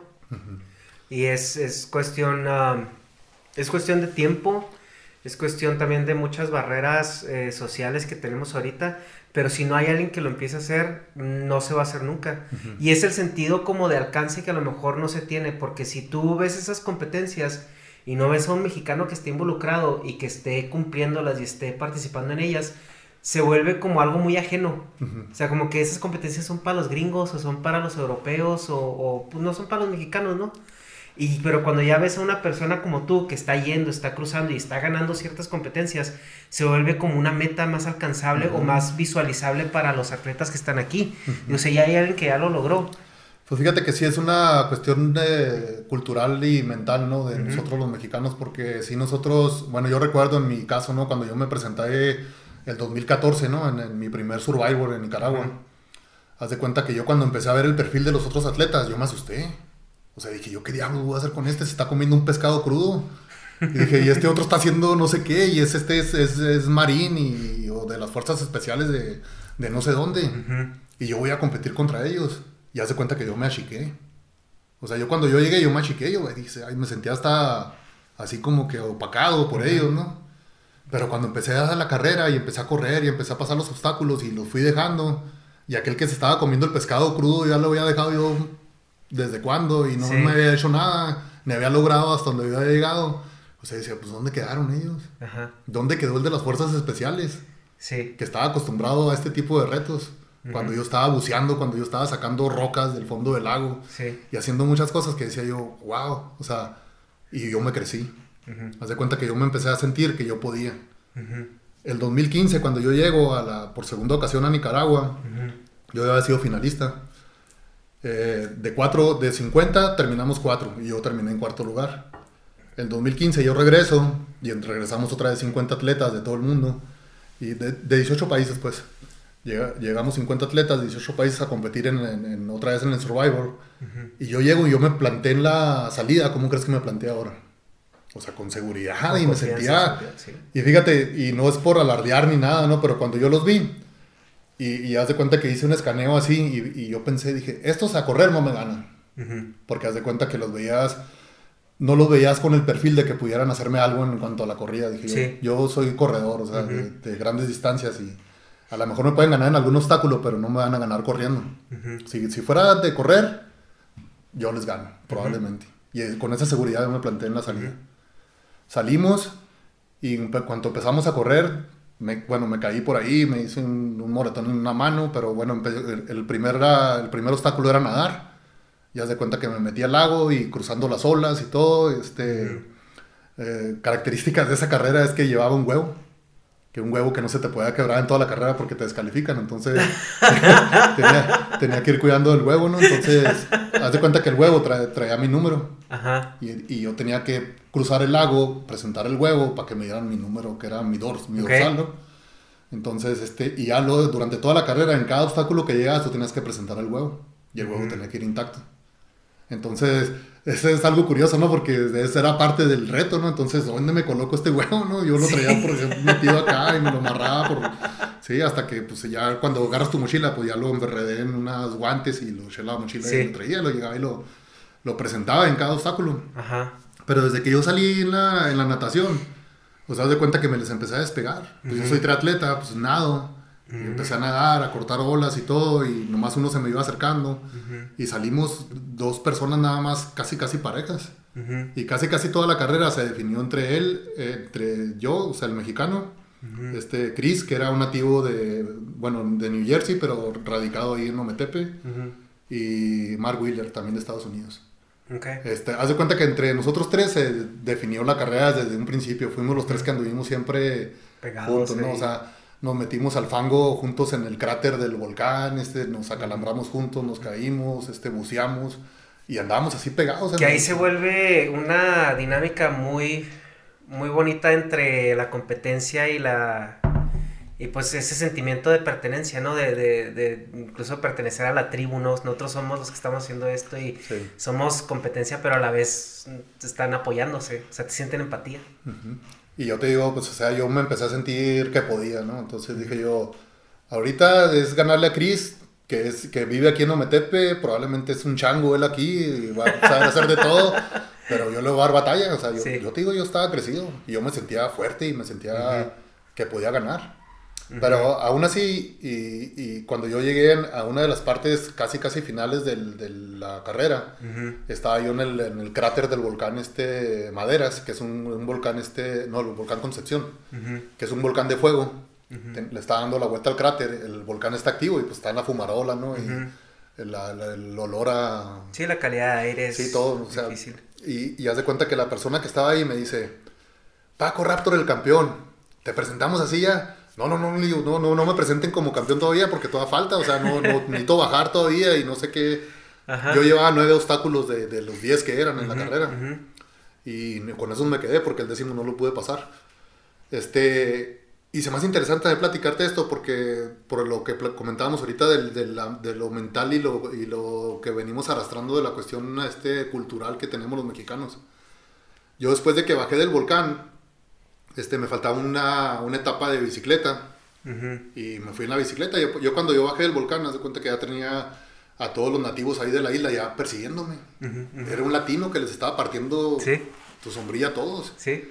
Este, y todos, Paco, Paco, vamos, Paco, tú puedes. Y todos gritándome, señoras, niños y señores, todos bien padre. Ajá. Llego yo al último obstáculo, al décimo obstáculo, presento mi huevo. Este, y me dicen, tienes que subir esa palmera. No, hombre, pues nomás la volteé a ver yo y era ese el obstáculo con el que no me quería topar, ¿no?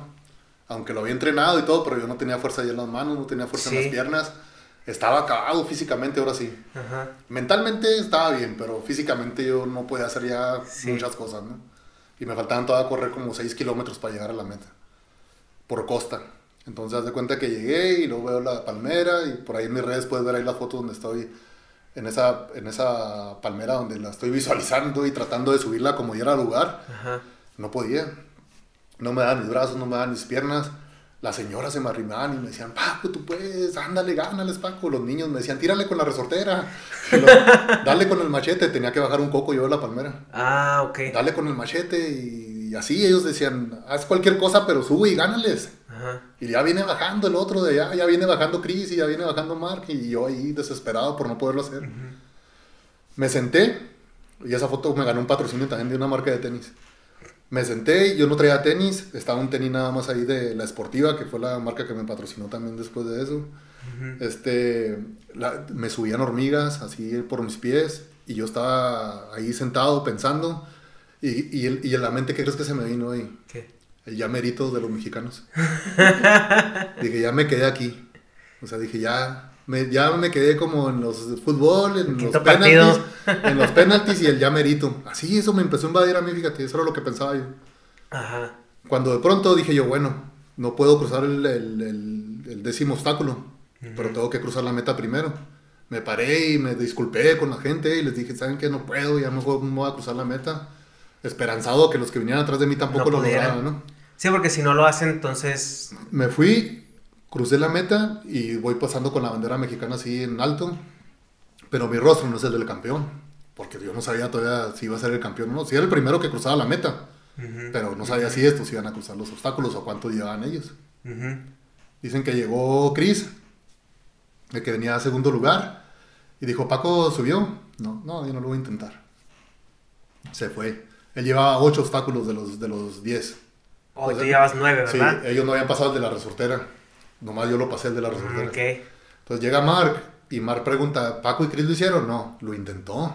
O sea, Mark sí intentó subir porque él llevaba 8 y quería ah, cruzar con 9 y ver si cruzaba la meta. Pues no lo iba a cruzar antes que yo porque yo lo había cruzado. Ajá. Pero pues, pues de, perdido para tener un obstáculo más que, que, que, que este, que Chris Ajá. y quedar en segundo lugar. Ajá. Entonces este, lo intentó, no pudo. Entonces llega y cruza y cuando ya dijeron Mark no subió, entonces ahora sí yo, yo ya era el campeón. Entonces ahora sí ya el festejo y lo demás, y agarramos y le aventamos el huevo al organizador, al director. Ahí fue donde se lo quebramos. Porque yo en un momento iba a pensar, este huevo está cocido. Ajá. Porque dije yo, pues todo lo que aguantó el huevo, o sea, pues porque te digo, me revolcaron olas, me caí de un árbol, o sea, y yo lo traía en la mochila. Ajá. Y este, yo dije, no, pues este huevo no se ha quebrado porque está cocido. Y realmente cuando nos dijo el director, no, aviéntenmelo. Y también por ahí está una foto que luego te la comparto. y se lo aventamos y se le estrella, o sea, sí era, sí estaba crudo, ¿verdad? Pero qué buena onda, no, aviéntamelo ahora sí. Sí, no, sí, se lo aventamos, se lo, se lo quebramos a él ahí. Fue como concluimos.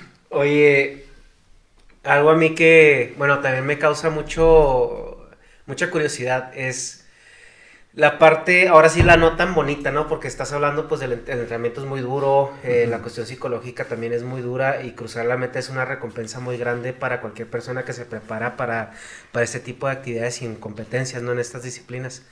Pero ahora nos vamos a la otra parte, lo que es la cuestión médica y la factura que te cobra este tipo de deporte, porque tú lo mencionabas, no estamos, tú sientes que no estamos diseñados para esta carga tan grande. ¿Cómo tú ves tu calidad de vida en un futuro física? ¿Crees que, o sea, tu vejez va a ser difícil por, por todo esto, por todo este estrés que le estás metiendo a tu cuerpo hoy? Mira, en un tiempo este, yo traía la idea principalmente por familiares, ¿no? Que me decían, oye Paco, pues que es demasiado el desgaste que le estás metiendo a tu cuerpo. Y, este, y ahorita, haz de cuenta que ya lo veo desde una perspectiva diferente y realmente la, mi calidad de vida de los 44 años a los 49 años que tengo hoy ha cambiado muchísimo, ¿no? Porque pues, mucha gente ahorita me ve y me dice, no manches, güey, te es más joven que, hace 5 años, ¿no? no sí, Entonces yo digo, yo, bueno, pues qué padre que te vean así, ¿no? Sí hay facturas que hay que pagar, por ejemplo, eso que te comenté del, del fémur, ¿no? Porque es algo que no me ha quedado hasta ahorita del todo bien. O sea, el tiempo de frío me duele, hay veces que doy un mal paso, siento, cuando a mí me gusta mucho el peso también en, trabajarlo. Sí. Cuando hago una sentadilla que le meto un poco más del peso que manejo, siento que algo pueda tronar ahí. Sí. Entonces, este sí son cosas que, que, que muchas veces se quedan ahí. Quizás cuando yo esté viejo, no sé cómo, más viejo, pues, cómo, voy a estar. Pero, pero yo siento que, que, sí ayuda porque este, el que te mantengas activo físicamente, sí. el que te disciplines en algo, el que lleves cierta alimentación, el que te tengas cosas pues sanas en tu vida, ¿no? Pues te ayuda definitivamente. Entonces, yo siento que si Dios me lo permite voy a tener una buena vejez y voy a, a, durar hasta donde Él quiera y bien, si me sigo manteniendo. No, o sea, en cuestión de salud pues que queda, queda muy claro, ¿no? O sea, que tienes una vida muy disciplinada. Pero ahora, ¿dónde, ¿dónde termina pues lo que es, o sea, una vida sana, que es alimentación, ejercicio y todo eso dentro de un balance de que sea una carga óptima para el cuerpo y dónde empieza ya lo que a lo mejor no es tan sano, que es llevarlo más allá de ese límite. ¿Tú has distinguido esa línea o has dicho así como que, híjole, esto va a doler bastante después? Pues sí, o sea, sí, no sé cuándo, cuándo me pueda llegar a mí, la verdad que ahorita no, no alcanzo yo a percibir cuándo me pudiera llegar ese, ese parteaguas o ese límite que mencionas, ¿no? De decir, esto me va a cobrar algo, algo malo pues en mi vida, ¿no? Este, quizás anteriormente, pues sí, la inexperiencia y muchas cosas así te, ayudan, sí te hacen que, que caigas muchas veces en, situaciones que te pueden costar caro, ¿no? Por ejemplo, yo recuerdo cosas así que dices tú que, que, atenten contra mi salud. Que cuando empecé a correr yo, decía yo, lo, lo más que puedo aguantar yo sin tomar agua. O sea, grave error, ¿no? O sea, qué tontería, ¿no? Pero así lo hacía, porque yo decía, es que voy a andar en un ultramaratón, a lo mejor no hay abastecimientos, a lo mejor no me van a dar agua. Mi cuerpo tiene que acostumbrarse a no, a no beber agua. O sea, es el peor error que puedes cometer. Pagué el precio. O sea, porque en una... Después de que hice 12 horas continuas cuando me estaba preparando para Badwater, este, me colapsaron los riñones. Me, me sufrí apendicitis, me metieron a operar me quitaron todos los líquidos y haz de cuenta que yo estaba deshidratado y me acabaron de deshidratar y mis riñones colapsaron. Los dos. Se me acabó el mundo porque me dijeron, ¿sabes qué? Se colapsaron y, fue algo que yo realmente, yo mismo había provocado. O sea, ¿por qué? Por, por descuidos, por ignorancia, por decir, no, ¿sabes qué? Tengo que hacerme resistente. ¿Cuántos corredores no andan ahorita que salen a correr sin ni siquiera una botellita de agua y van a correr 20, 25, 30 kilómetros? O sea, qué grave error cometen, ¿no? Sí. Y ahorita siempre les digo, oye, no, salgan a correr hasta dos kilómetros y llévense su agua. O sea, no estamos diseñados como para decir, voy a aguantar tanto así, ¿no? Y eso... ajá, el consejo en general es, si vas a hacer algo, infórmate o, o rodate de las personas adecuadas. Sí, realmente, porque sí, o sea, ese tipo de cosas sí, sí, sí caes en esos errores, ¿no? De que decir, quiero hacerme resistente así. No, o sea, es un error. O sea, aunque nosotros andemos en una carrera de sobrevivencia, o sea, debemos de estar tomando agua. O sea, traemos un filtro o traemos algo para desinfectar el agua, pero tenemos que estar tomando agua. O sea, eso para mí ya me quedó totalmente claro, ¿no? Porque yo después de, de, que, me sucedió esto, lo principal es mantenerme bien hidratado y siempre cuidando todos los, los, este, los factores de, de, mi cuerpo, ¿no? Escaneos a mi cuerpo, cómo me siento, cómo voy orinando, cómo estoy haciendo todo, o sea, das de cuenta que es conocerte. ¿Y te haces estudios regularmente? Sí, sí, sí, sí, recientemente me hice un estudio y bueno, te da mucho gusto cuando te ves que sales, oye, al 100%, ni triglicéridos, ni nada de colesterol, ni nada de, azúcar, ni nada de enfermedades que, que, puedan ser un agravante para que digas tú, oye, esto me va a impedir hacer lo que yo hago ahorita. Y por ejemplo, estudios este, hormonales o, orgánicos para ver cómo andan tus riñones, tu hígado, también todo eso lo, lo tienes que hacer. Es, me imagino que es algo súper importante. Sí, ¿no? sí, sí. Y, y, mucha gente no lo hace. O sea, muchos atletas ahorita te digo que andan y, que cometen esos errores de decir, quiero hacerme resistente a, a como de lugares. O sea, digo, y, lo ves. Lo ves hasta en la manera en que calientan, ¿no? O sea, que muchas veces que lo ves que están calentando y dices, ¿qué diablos están haciendo, no? Porque, o sea, que ese, ¿qué tipo de calentamiento es antes de correr? O sea, pero ese es, es por el desconocimiento que tenemos y porque muchas veces pues como yo, o sea, te puedo decir que, que yo me basé mucho en, en, gente que yo seguía y te decía, pues Cuprica, que es una persona que corre miles y miles de kilómetros, o sea, a lo mejor él corre en Colorado, ¿no? Y sale a correr en Colorado y se topa ríos, y se topa todo, sale a correr sin agua. Pero pues él va hidratándose donde, donde hay agua, ¿no? O sea, no es que no lleve agua, pero tú decías, ah, hijo, va corriendo, pero no lleva ni siquiera una camelback ni nada. Pero realmente él se va hidratando y, y, muchas veces uno se queda con esa imagen de pensar que, que así lo logran. Y te digo, yo te puedo decir que mucha gente se ha inspirado en mí en hacer carreras y todo, pero bueno, yo en mi blog y en, en muchas partes dejé el antecedente de las situaciones que yo he vivido. Por eso me gusta compartirlas y me gusta explicárselas. Que en tu blog es un punto de partida para a lo mejor alguien que quiere... Que quiere empezar a correr, sí. Porque ahí está toda mi historia, ¿no? O sea, desde que yo empecé y desde que yo empecé con mis Ironmans y desde que yo empecé este, a vivir mi primer ultramaratón de 100 millas mi primer maratón, de hecho, o sea, porque yo no soy maratonista. Yo siempre que me preguntan, oye, ¿tú haces maratones? La verdad, a mí no me gustan los maratones. Oye, pero pues si corres un montón de kilómetros. Que vienes corriendo que un maratón casi diario, ¿no? Me pues imagino, ¿no? Pues sí, pues muchas veces sí, dependiendo del entrenamiento que traigas. Pero yo les digo, yo, para mí, un maratón, y yo siempre me he puesto así metas, ¿no? Yo dije, maratón, cuando yo logré hacer un maratón abajo de las tres horas y media, hasta ahí se acabaron mis maratones. Y sí he corrido como 5 o 6 maratones, ¿no? Pero yo cuando logré hacer 3.23, que es mi mejor tiempo en maratón, dije yo ya no voy a volver a hacer un maratón, hasta ahí. Un 21K, igual también dije abajo de la hora y media, también hice una hora 25 por ahí y dije hasta ahí también. Sí, para ti ya no tiene... Sí, no, pues no, pues no tiene un reto. No, porque era, mi, era mi, mi, parámetro, ¿no? A lograr y yo dije hasta ahí, o sea, oye, no, pues a ver si le puedo poder al 1.10, no, pues ya, pues no no trae caso. Para mí no trae caso, o sea, sí. oye, en maratón en tres horas, no, pues no, pues igual para mí no. Sí, no, no, no, no te llama la atención. O sea, a mí, por ejemplo, decir Badwater abajo de las 40 horas, pues para mí sí representa algo, ¿no? O sea, ahí sí, ahí sí, ahí sí yo le entraría, o sea, oye, ¿qué tengo que hacer para lograr hacer Badwater en menos de 40 horas? Entonces, el Black Water, el Black, el Badwater, uh, en menos de 40 horas, eso es como con una meta? ¿O cuáles, cuáles son las metas que siguen para ti? Mira, este, pues yo este año estuve en stand-by. O sea, todo el 2019 para mí fue en stand-by y créeme que lo he disfrutado como hacía muchos años que no lo hacía, ¿no? Ajá. Porque pues me ha dado la oportunidad, por ejemplo, de estar más con mi hijo pequeño.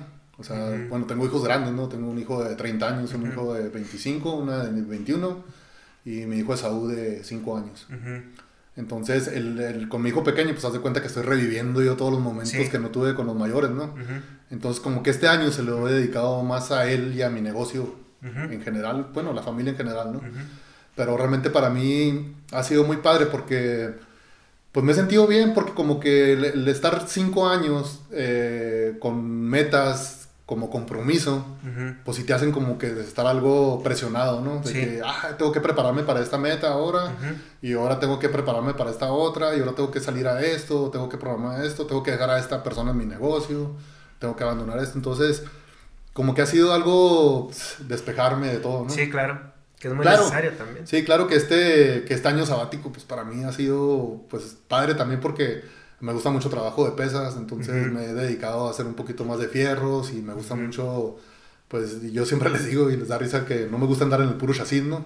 O sea que no, soy, no soy el típico corredor de ultradistancia que es el flaco que todos conocen, ¿no? Pues, por algo admiraba yo a David Goggins, ¿no? Sí. Él, sí, súper pues, trabajado. Sí, todas las distancias que hace y la verdad que, no, hombre, que tiene un récord Guinness de pull-ups, de pull ¿verdad? Sí, no, y, físicamente lo ves y no manches, o sea, dices tú, wow. Entonces, pues yo, yo soy de ese tipo de gente, ¿no? De que me gusta mucho eh, irme por ese lado. Entonces este año para, me ha servido para eso, ¿no? Para darme gusto en lo que me gusta también, de, de, de lo, del otro lado, ¿no? del, del, correr nada más. Que si extraño correr, pues sí, siento, sí extraño correr. Y qué extraño más de, de, esto, de esto que dejé de hacer este año, las metas. O sea, el, el, trabajar sobre metas, haz de cuenta que mi vida son metas. yo, yo sé que desde pequeño siempre es, he querido y, y he sabido que, que, diariamente, o sea, debemos ir por metas, metas, metas. Entonces, digo yo, a mí lo que me hace falta ahorita es eso. O sea, porque ah, yo en mi negocio, por ejemplo, siempre me estoy poniendo objetivos, este, metas en cuanto ahora tengo que lograr tanto, o en este reto quiero tener a tanta gente, o ahora quiero lograr esto. Entonces, siento que mi vida es eso. Entonces ahorita como que ando con la espinita de que qué me falta, qué me falta. Anda un ultramaratonista que es muy, muy amigo mío, que se llama Antonio Chalita, no sé si lo conozcan. No, no, no. este es mexicano también, con él fui a, a, este, ¿cómo se llama? A la ronda del Simsa en Andorra, el año pasado. Este, él fue el que me invitó y fuimos para allá, que también fue una experiencia bien padre ya estar en Europa y no me ha tocado cruzar el charco y es otro rollo allá. O sea, la verdad que los trails y todo lo que se ve allá, wow. es algo indescriptible, la verdad. Ojalá, ojalá y también cada día más mexicanos vayan también para Europa, porque la verdad es que es otro rollo. Y pues son otras cosas que te digo que hay que agradecer al que contar con un patrocinio, ¿no? Que, sí, claro. te llevan a donde tú quieras. Te habilita todo eso. Ajá. Pues esta, eh, este ultramaratonista, pues haz de cuenta que me trae la espinita y que quiere que vayamos al de Sables, a Marruecos. Y ya me dice, vamos Paco a hacer el de Marruecos y vamos a darle. Él también está en stand-by ahorita. Él está haciendo jiu-jitsu o no sé qué, un arte marcial así de ese tipo. O no sé qué sea, ¿no? Pero él anda también así como yo ahorita en stand-by y me dice, ándale, vamos para allá y hacerlo. De las metas que me quedan a mí, que yo siempre quise hacer, ahí en Las Vegas se realiza uno que es de 24 horas con obstáculos. Ok. No, es que no me acuerdo ahorita cómo se llama. Este, que yo lo traía siempre en foco también, porque me gustan los, los obstáculos. Y este, y lo traía yo presente, ¿no? Porque se das de cuenta que es una carrera de 24 horas y es al que logre hacer más distancia en esas 24 horas cruzando obstáculos. Entonces está padre porque, bueno, este, gente que yo conozco que participó en el Survivor, pues lo han hecho y les ha ido bien. Entonces cuando me fue bien en el Survivor, pues también igual este, pienso yo que me, quizás me puede ir bien, ¿no? Porque pues siempre soy una persona que está trabajando la fuerza y la resistencia, entonces el, trabajar con obstáculos, pues es eso, ¿no? O sea, tener fuerza en brazos, tener fuerza en piernas, tener eh, la valentía o la osadía, o, no sé cómo llamarle, de aventarte desde 20 metros de altura a, un charco o algo así. Sí. O sea, de esos son cosas que a mí me llaman la atención, ¿no? Ajá. Y créeme que ahorita que tengo a mi hijo pequeño, no creas que ya me llaman tanto la atención, ¿no? Porque como que antes decía yo, no que mis otros hijos no me importaran pero como que ahorita como que sí me da cierto como temorcito, ¿no? El decir, pueda quedar yo ahí y faltarle a mi hijo ahorita tan pequeño, ¿no? Entonces como que sí él le ha puesto también un límite también a lo que yo hago. Porque como te mencioné en el, en el Survivor de, de Nicaragua, pues sí, en varios, varias ocasiones eh, estuvo en riesgo mi vida. En la Patagonia estuvo en riesgo mi vida. O sea, yo me estaba congelando, me estaba dando hipotermia y, este, y son cosas que dices tú, o sea, ¿qué caso tienen? O sea, yo ya las hice y a lo mejor dices tú, pero bueno, o sea, ¿qué más, qué, más quieres hacer? ¿Qué más quieres lograr? Pues sí, claro, pues a mí me gustaría pues, hacer muchas cosas más. Sí. Pero pues igual la, cuestión del, del, tiempo también, o sea, pues ya tengo 49 años. Yo sé que, que, hay personas que tienen más edad y han hecho cosas también increíbles, ¿no? Y yo digo, si me sigo manteniendo y me sigo este, haciendo lo que hago hasta ahorita, pues o sea, puedo hacer muchas cosas más. Que quizás no pueda, por ejemplo, presentarme ahorita en Nicaragua y otra vez volver a ganar un Survivor, pues a lo mejor no, porque pues, pueden dar chavos más fuertes que yo, definitivamente, ¿no? Entonces, este, yo no puedo competir tampoco contra una persona que digas tú, pues está súper preparado, ¿no? Y, este, y tiene mucho menos edad que yo.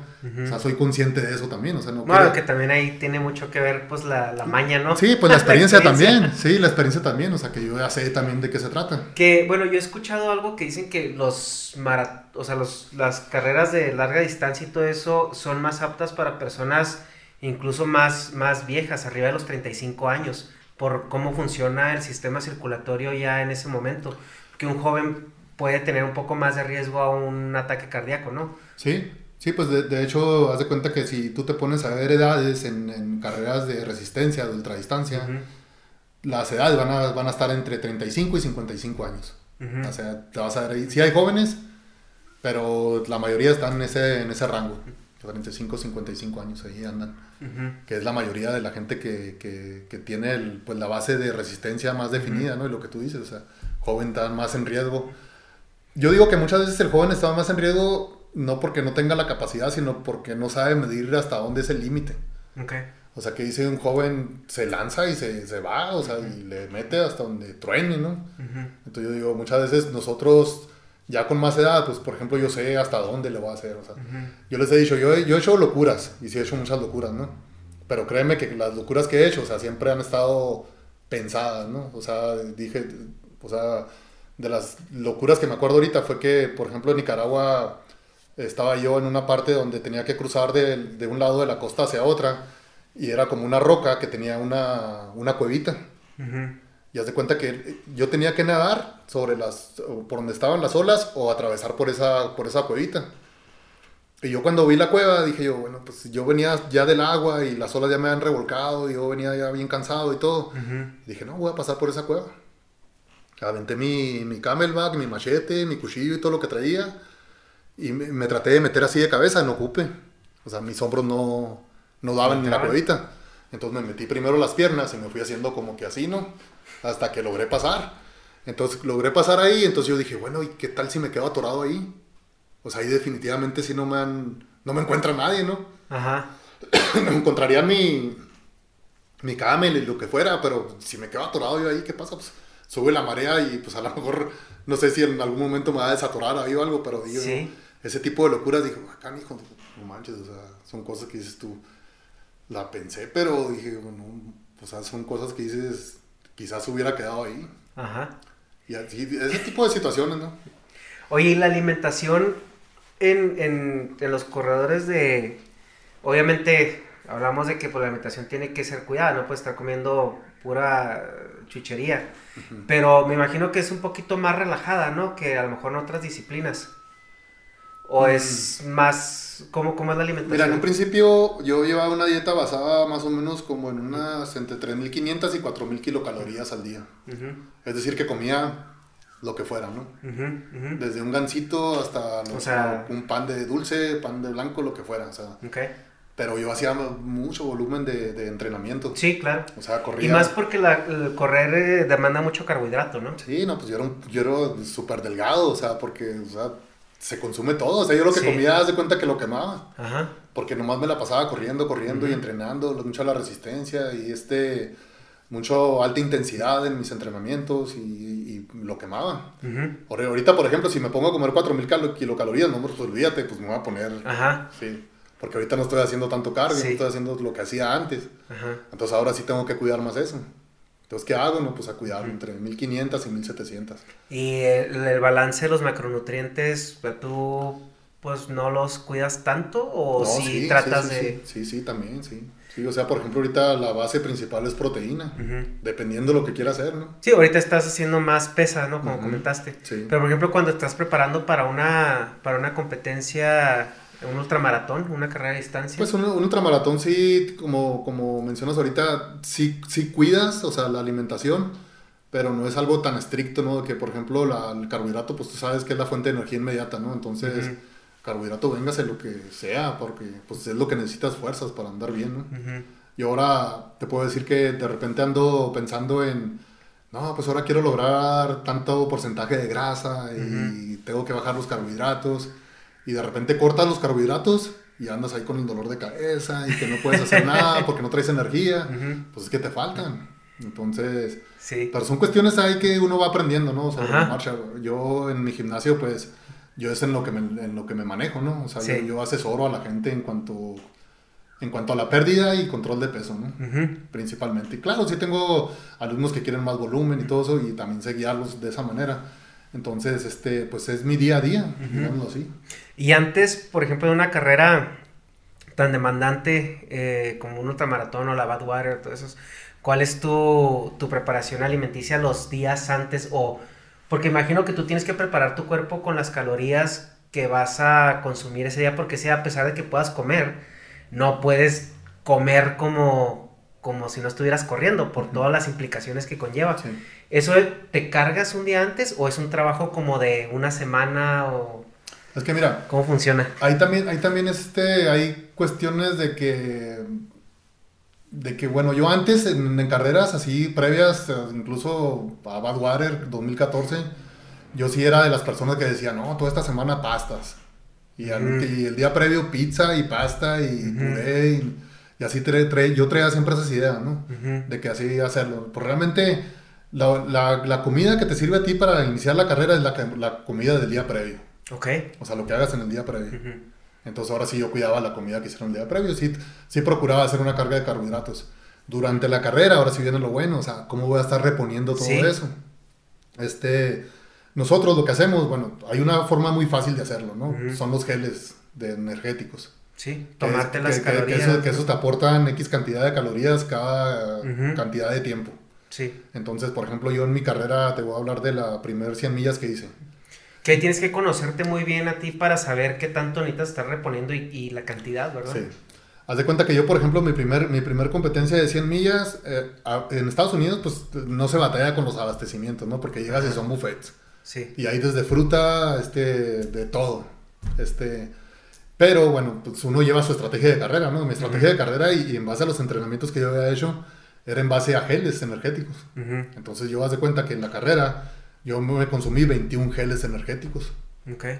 Lo mínimo que comí yo, eh, digo, lo que más que comí yo en los abastecimientos fue fruta. Okay. Sandía y, este, y un poco de tomate y papa cocida. Era lo que yo estaba consumiendo. Pero de ahí en más, todo se los dejé a los geles. Y créeme que jamás me faltó la energía. Porque ¿Y tu balance electrolítico para los calambres y todo eso también, cómo lo, cómo lo manejas durante la carrera? Pues mira, también es algo que, que se va dando también con, la, con el tiempo, ¿no? Se va educando tu cuerpo. Yo me acuerdo que yo antes, Ernesto, o sea, padecía calambres en el kilómetro 19 cuando estaba corriendo un 21K. Los últimos dos kilómetros me la llevaba calambrado. en un maratón en, el, en, el, kilómetro número 34, 35, cuando dicen que la pared, te llegaba por arte de magia el calambre. Y te empezaba a dar el calambre. Yo dije, bueno, pues a todos nos pasa. que Yo veía a todos acalambrados caminando y todo. Y esto jamás pasará o qué. Entonces, haz de cuenta que yo con el tiempo, cuando fui avanzando más, sobre todo en mis entrenamientos de más distancia, me di cuenta de que se acaban. Y para mí se fueron acabando. ¿Cuál era la base? Pues mantenerte bien hidratado. Bien hidratado siempre y aportándole los electrolitos necesarios a tu cuerpo. O sea, no agua nada más, sino ir llevando un balance adecuado para esto. ¿Qué te lo aportaba? Bueno, pues unas son los geles, otras son los sueros que puedas, pudieras ir este, consumiendo y se acaban. Yo me acuerdo que yo, si, si, si acaso me llegó a dar un calambre en Badwater, ya no me acuerdo. En ninguna de las dos competencias. Que sí padecí que las uñas se me tronaron, que sí padecí que me dolía la cadera, que sí padecí que me dio otras cosas, pero calambres, nunca. ¿Cómo es la recuperación después de una carrera así tan demandante? no, sí, la recuperación sí es criminal. Es estar tirado días, ¿no? Sí, Te das de cuenta que el 2014 mi recuperación, híjole, si te la platico porque a mí me parece muy interesante, porque no estamos hablando nada más de que se te retornaron las uñas, sino todo el impacto que tiene tu cuerpo, tu espalda, tus rodillas, tu cadera. Mentalmente también has de estar deshecho y, y pues tienes todos los demás riesgos, porque yo me imagino que es tanto la demanda corporal que hasta tus defensas se bajan, tienes heridas que se pueden infectar, entonces es un cuidado eh, casi, casi traumatizante, ¿no? sí, mira, Badwater 2014, mi recuperación, fíjate cómo fue. Yo terminé Badwater 2014. El, el fémur estaba dañado, yo no sabía. Regresé a Chihuahua, he hecho garras, literal. O sea, más flaco de lo que ya estaba. O sea, era un palo, literal. Este, mi cara era chupada toda totalmente. Este, pues estaba, había perdido como 6 o 7 kilos, no sé cuántos había pedido, no me acuerdo. Eh, pero estaba hecho garras, o sea, mis uñas, mi cadera principalmente era lo que más me dolía. Llego yo a, a, Chihuahua y con lo primero que me topo es que mi patrocinador me dice que me consiguió una carrera de 100 millas en Leadville. La carrera fue en, junio, la de Badwater, y yo tenía que estar en agosto corriendo 100 millas en Leadville, Colorado. O sea, tenía dos meses para recuperarme, para ir para allá. Y ya estaba todo pagado y ya estaba todo agarrado, todo, todo listo para que yo me fuera para allá. Haz de cuenta que yo llegué a Leadville hecho garras, o sea, realmente, o sea, no llegué ni bien ni nada, sí llegué emocionado, sí llegué contento porque mi patrocinador me traía allá en Leadville. Sí. Leadville es de las, de las 100 millas más difíciles de Estados Unidos también. Pues aún así, como iba yo, logré hacer 110 kilómetros. Hasta ahí pude. Ahí sí, Ernesto, es de las únicas carreras que yo eh, este, no abandoné. Porque realmente me sacaron, porque no llegué a tiempo al corte que tenía que llegar yo a las 10 de la noche, llegué a las 10, 10 de la noche. Y ya habían cerrado la meta, pero yo había subido la montaña más alta de, de Leadville, Hopas, que está casi a 4.000 metros de altitud. La había subido una y dos veces de regreso. Y había llegado hasta ahí. Pero ya literalmente arrastraba yo la pierna. Entonces no tuve, no tuve una recuperación adecuada. Grave error. Entonces también es como, como sugerencia o consejo. O sea, deja que tu cuerpo se recupere.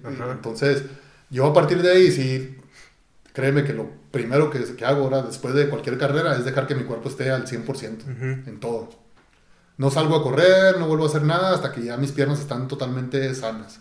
Que me siento bien de que cuando camino, cuando hay un paso, cuando hay un impacto, no siento ninguna clase de molestias. Sí, porque me creo que el siguiente día de la carrera no puedes ni pararte, ¿no? No, no, no, no puede hacer nada. O sea, de Letty yo regresé arrastrando el, pie. Así, llegué con el doctor, con, con un bastón, y me dijo, no sé cómo te estás moviendo. Dijo, si no tuvieras el entrenamiento que tienes, hubieras llegado aquí en silla de ruedas o con muletas. Me dijo, por, por eso. Entonces, después de eso, pues a mí me quedó el aprendizaje, ¿no? O sea, recupérate bien. Entonces, la recuperación como es, por ejemplo, en 2017, tres años después, o sea, yo ya con muchas carreras ya acumuladas, este, mucha experiencia más. Entonces, terminé la carrera, fíjate bien lo que hice. Terminé la carrera, sí, mis uñas estaban hechas garras. Lo primero que hice fue a la tina del hotel, llena de hielo, y me metí ahí. Hasta que ya lo aguanté y terminé. Me levanté, empecé a caminar, empecé a hacer, bueno, pues ya la recuperación es, es más rápida porque ya sabes cómo hacerla, ¿no? Ajá, sí. la, hidratación, la alimentación y todo, ya sabes qué hacer. Entonces, tu cuerpo se va reponiendo, se va reponiendo. Y yo, se puede decir que en el 2017, al mes, mes y medio, yo estaba listo ya para empezar a correr otra vez. Pero sí le di todo el espacio que se requería a mis piernas para que se recuperaran. Ajá. Entonces... Y otra vez al mismo dolor y al mismo sufrimiento. sí, sí, es muy importante la, la, recuperación. Y yo les digo, yo jamás me he lesionado grave. Ah, después de la, del fémur que tuve y una lesión de tendón en el pie izquierdo también. Este, porque siempre dejo que mi cuerpo se recupere. O sea, si tenga yo tenga lo que tenga que hacer, dejo que mis piernas estén al 100%. ¿Qué hago? Pues, pues me voy a nadar, o me subo a la bici, o algo, ejercicios que no sean de impacto. Para que mis piernas sanen. Y ya vuelvo a empezar a correr otra vez. Yo nunca he padecido problema de rodillas ni nada Que muchos corredores es lo que padecen. Sí, que es lo, que, lo otro que te iba a preguntar, los problemas de rodillas, de espalda, cadera. Pero eso es más, porque yo tenía un amigo que corría en el TEC. y, y, yo le decía, es que yo no sé correr. Y es la verdad, yo no sé correr. O sea, yo corro y no tengo una, como una forma. Y, y después, bueno, aparte del sobrepeso, ¿no? Y después lo, o sea, lo sientes en las rodillas, en los pies, en la espalda. Y, y es porque todo tiene técnica y mucha gente no, no entiende que no sabe correr. O sea, que ves a un corredor profesional, a un corredor que tiene experiencia y cómo da el paso, cómo da, o sea, ves, ves que no hay, no, hay tan, no hay tanto impacto, cómo mueve el pie, todo eso. Y es, es, algo que se tiene que aprender a, a hacer, ¿no? Y hay gente que lo tiene de una manera más intuitiva que otras personas y eso también tiene a lo mejor mucho que ver con la niñez o todo eso. Sí, pues son cosas que, que pues te, vas aprendiendo. O sea, yo me acuerdo cuando yo en mis inicios pues padecí mucho tiempo la periostitis, ¿no? Que es el, yo le llamo el, el, la lesión de exceso de entusiasmo en los corredores. Porque te decides, digamos, ahora que viene el, inicio del 2020, ¿no? ¿Cuánta gente dice, no, quiero empezar a correr? Y salen y se agarran como locos, ¿no? Una vuelta, dos vueltas, tres vueltas, cuatro vueltas a la deportiva. O sea, sin llevar un plan adecuado de cómo hacerlo, ¿no? Entonces empiezan a correr así, entonces, ¿qué es lo primero que les sucede? Pues bueno, la periostitis es el, no sé si conozcan esa lesión, que es en el periósteo donde, donde está el hueso, el músculo, hay una especie como de telita, aquí por la espinilla. Que, que, con el impacto hace vibraciones y empieza a crear como bolitas de grasa. Mm. Y es súper dolorosa. Entonces esa es una de las lesiones más comunes en la gente que inicia. Entonces inicia porque no inician con un plan de entrenamiento. Que igual también yo había escuchado por ahí que cuando no tienes condición, tienes un sobrepeso importante, ah, llámese arriba de los 10 kilos, el, correr no es como la primera actividad que, que se sugiere porque no tienes tono muscular para apoyar el impacto, sobre todo en las rodillas y en la espalda, y también no tienes un control consciente de tus músculos porque no están ejercitados. Que a mí me pasa que es al gimnasio, y mientras más vas agarrando forma y mientras más vas agarrando tono muscular, empiezas a, conscientemente saber dónde está tu músculo y moverlo de una manera más consciente. Que cuando no lo haces, o sea, no puedes no puedes como identificarlo y, moverlo, ¿no? Y eso también es un apoyo para, toda tu estructura ósea. Entonces, por ejemplo, si la persona sale a correr como propósito año nuevo, trae 10, 15 kilos de sobrepeso y su primera idea es ir a correr a la deportiva, pues lo que está haciendo es haciéndose más daño, ¿no? Claro, sí, sí, definitivo. ¿Cómo sugerirías tú empezar una carrera o, o una disciplina de correr? Cuando eres una persona normal con los kilos de año nuevo más los que traías acumulados? Sí, pues primero que, lo, primero que nada yo lo que les sugeriría es que, que, si quieren correr eh, o van a hacer alguna carrera, o sea, que se asesoren con alguien para que trabajen sobre un plan de entrenamiento. O sea, que no lo hagan a lo loco, ¿no? Porque realmente ya los que pasamos por eso, o sea, pues les podemos decir con toda la experiencia del mundo que no es la de ahí. O sea, tienen que estar con alguien que realmente conozca y que los pueda asesorar. Por ejemplo, si Ernesto se decidió hacer 10 kilómetros, o sea, como a propósito de Año Nuevo, ¿cuándo los quieres hacer, Ernesto? ¿En mayo? Bueno, vamos a trabajar de enero a mayo para que los logres. ¿Cómo los vas a lograr? Bueno, pues primero te hacemos una evaluación corporal, a ver cuánto traes de sobrepeso, primero que nada. Trabajar primero en tu sobrepeso. O sea, empezarte a quitar kilos porque el que traigas kilos pues es impacto a tu columna, es impacto a tu cadera, es impacto a tus rodillas, a todas, ¿no? Tus articulaciones. Entonces, empezar a trabajar sobre eso, plan alimenticio y ejercicio combinado alto y bajo impacto. Entonces ahí empezamos a trabajar con eso. Entonces, más que nada, sí pueden salir y empezar a caminar, trotar, pero pues, bueno, que lo hagan de manera progresiva, ¿no? O sea, que no traten de comerse al mundo el primer día del año. Sí, porque luego se lesionan, les duele y ya se corta esa iniciativa porque ya es mucho sufrimiento. Sí, este, yo, yo sugiero que pues, nos acerquen a la gente que ya conocemos de este tipo de cosas. Este, hay muchas, hay muchas personas que se dedican a esto y que los pueden asesorar, entonces yo me dedico a eso, entonces yo puedo asesorarlos en cuanto a ese tipo de cosas, si traen sobrepeso, sobrepeso pues más, este, y pues para que hagan algo, si quieren lograr una meta de correr, que ahorita por ejemplo se puede decir que está de moda, el, el, cruzar metas corriendo, entonces pues que lo hagan de la mejor manera, o sea, no digo que no puedan hacerlo como esté, ¿no? Pero pues a qué precio lo puedes lograr. Porque ya luego hay una lesión de rodilla que te, puede quedar ahí por el resto de tu vida. Sí, sobre todo pues vemos gente como tú, o sea, por ejemplo, si tienes 49 años y estás en mejor condición física que el 95, 96% de las personas que conozco. Pero eh, todo es hacerlo de una manera adecuada para poder rendir más, más tiempo, ¿no? ¿Tu gimnasio qué tipo de gimnasio es? Mira, mi gimnasio es un gimnasio eh, se puede decir que no es de los convencionales, ¿no? O sea, porque nosotros manejamos un sistema de entrenamiento que, que no se tiene mucho aquí en México. Este, este sistema de entrenamiento es de Estados Unidos y se llama TFW, Training for Warriors o entrenamiento para guerreros. Este, su creador es Martin Rooney en Estados Unidos y bueno, él hace cuenta que como que seleccionó los, los, los ejercicios principales de fuerza, que son ejercicios que están tan bien cuidados que son ejercicios que no vamos a lesionar a alguna persona. Ok. Y, y los ejercicios cardiovasculares también igual, ¿no? Eligió también los, los principales para, para la quema de grasa. Ok. Que el principal pues es el sprint o la corrida, que nosotros ahí eso es lo que manejamos.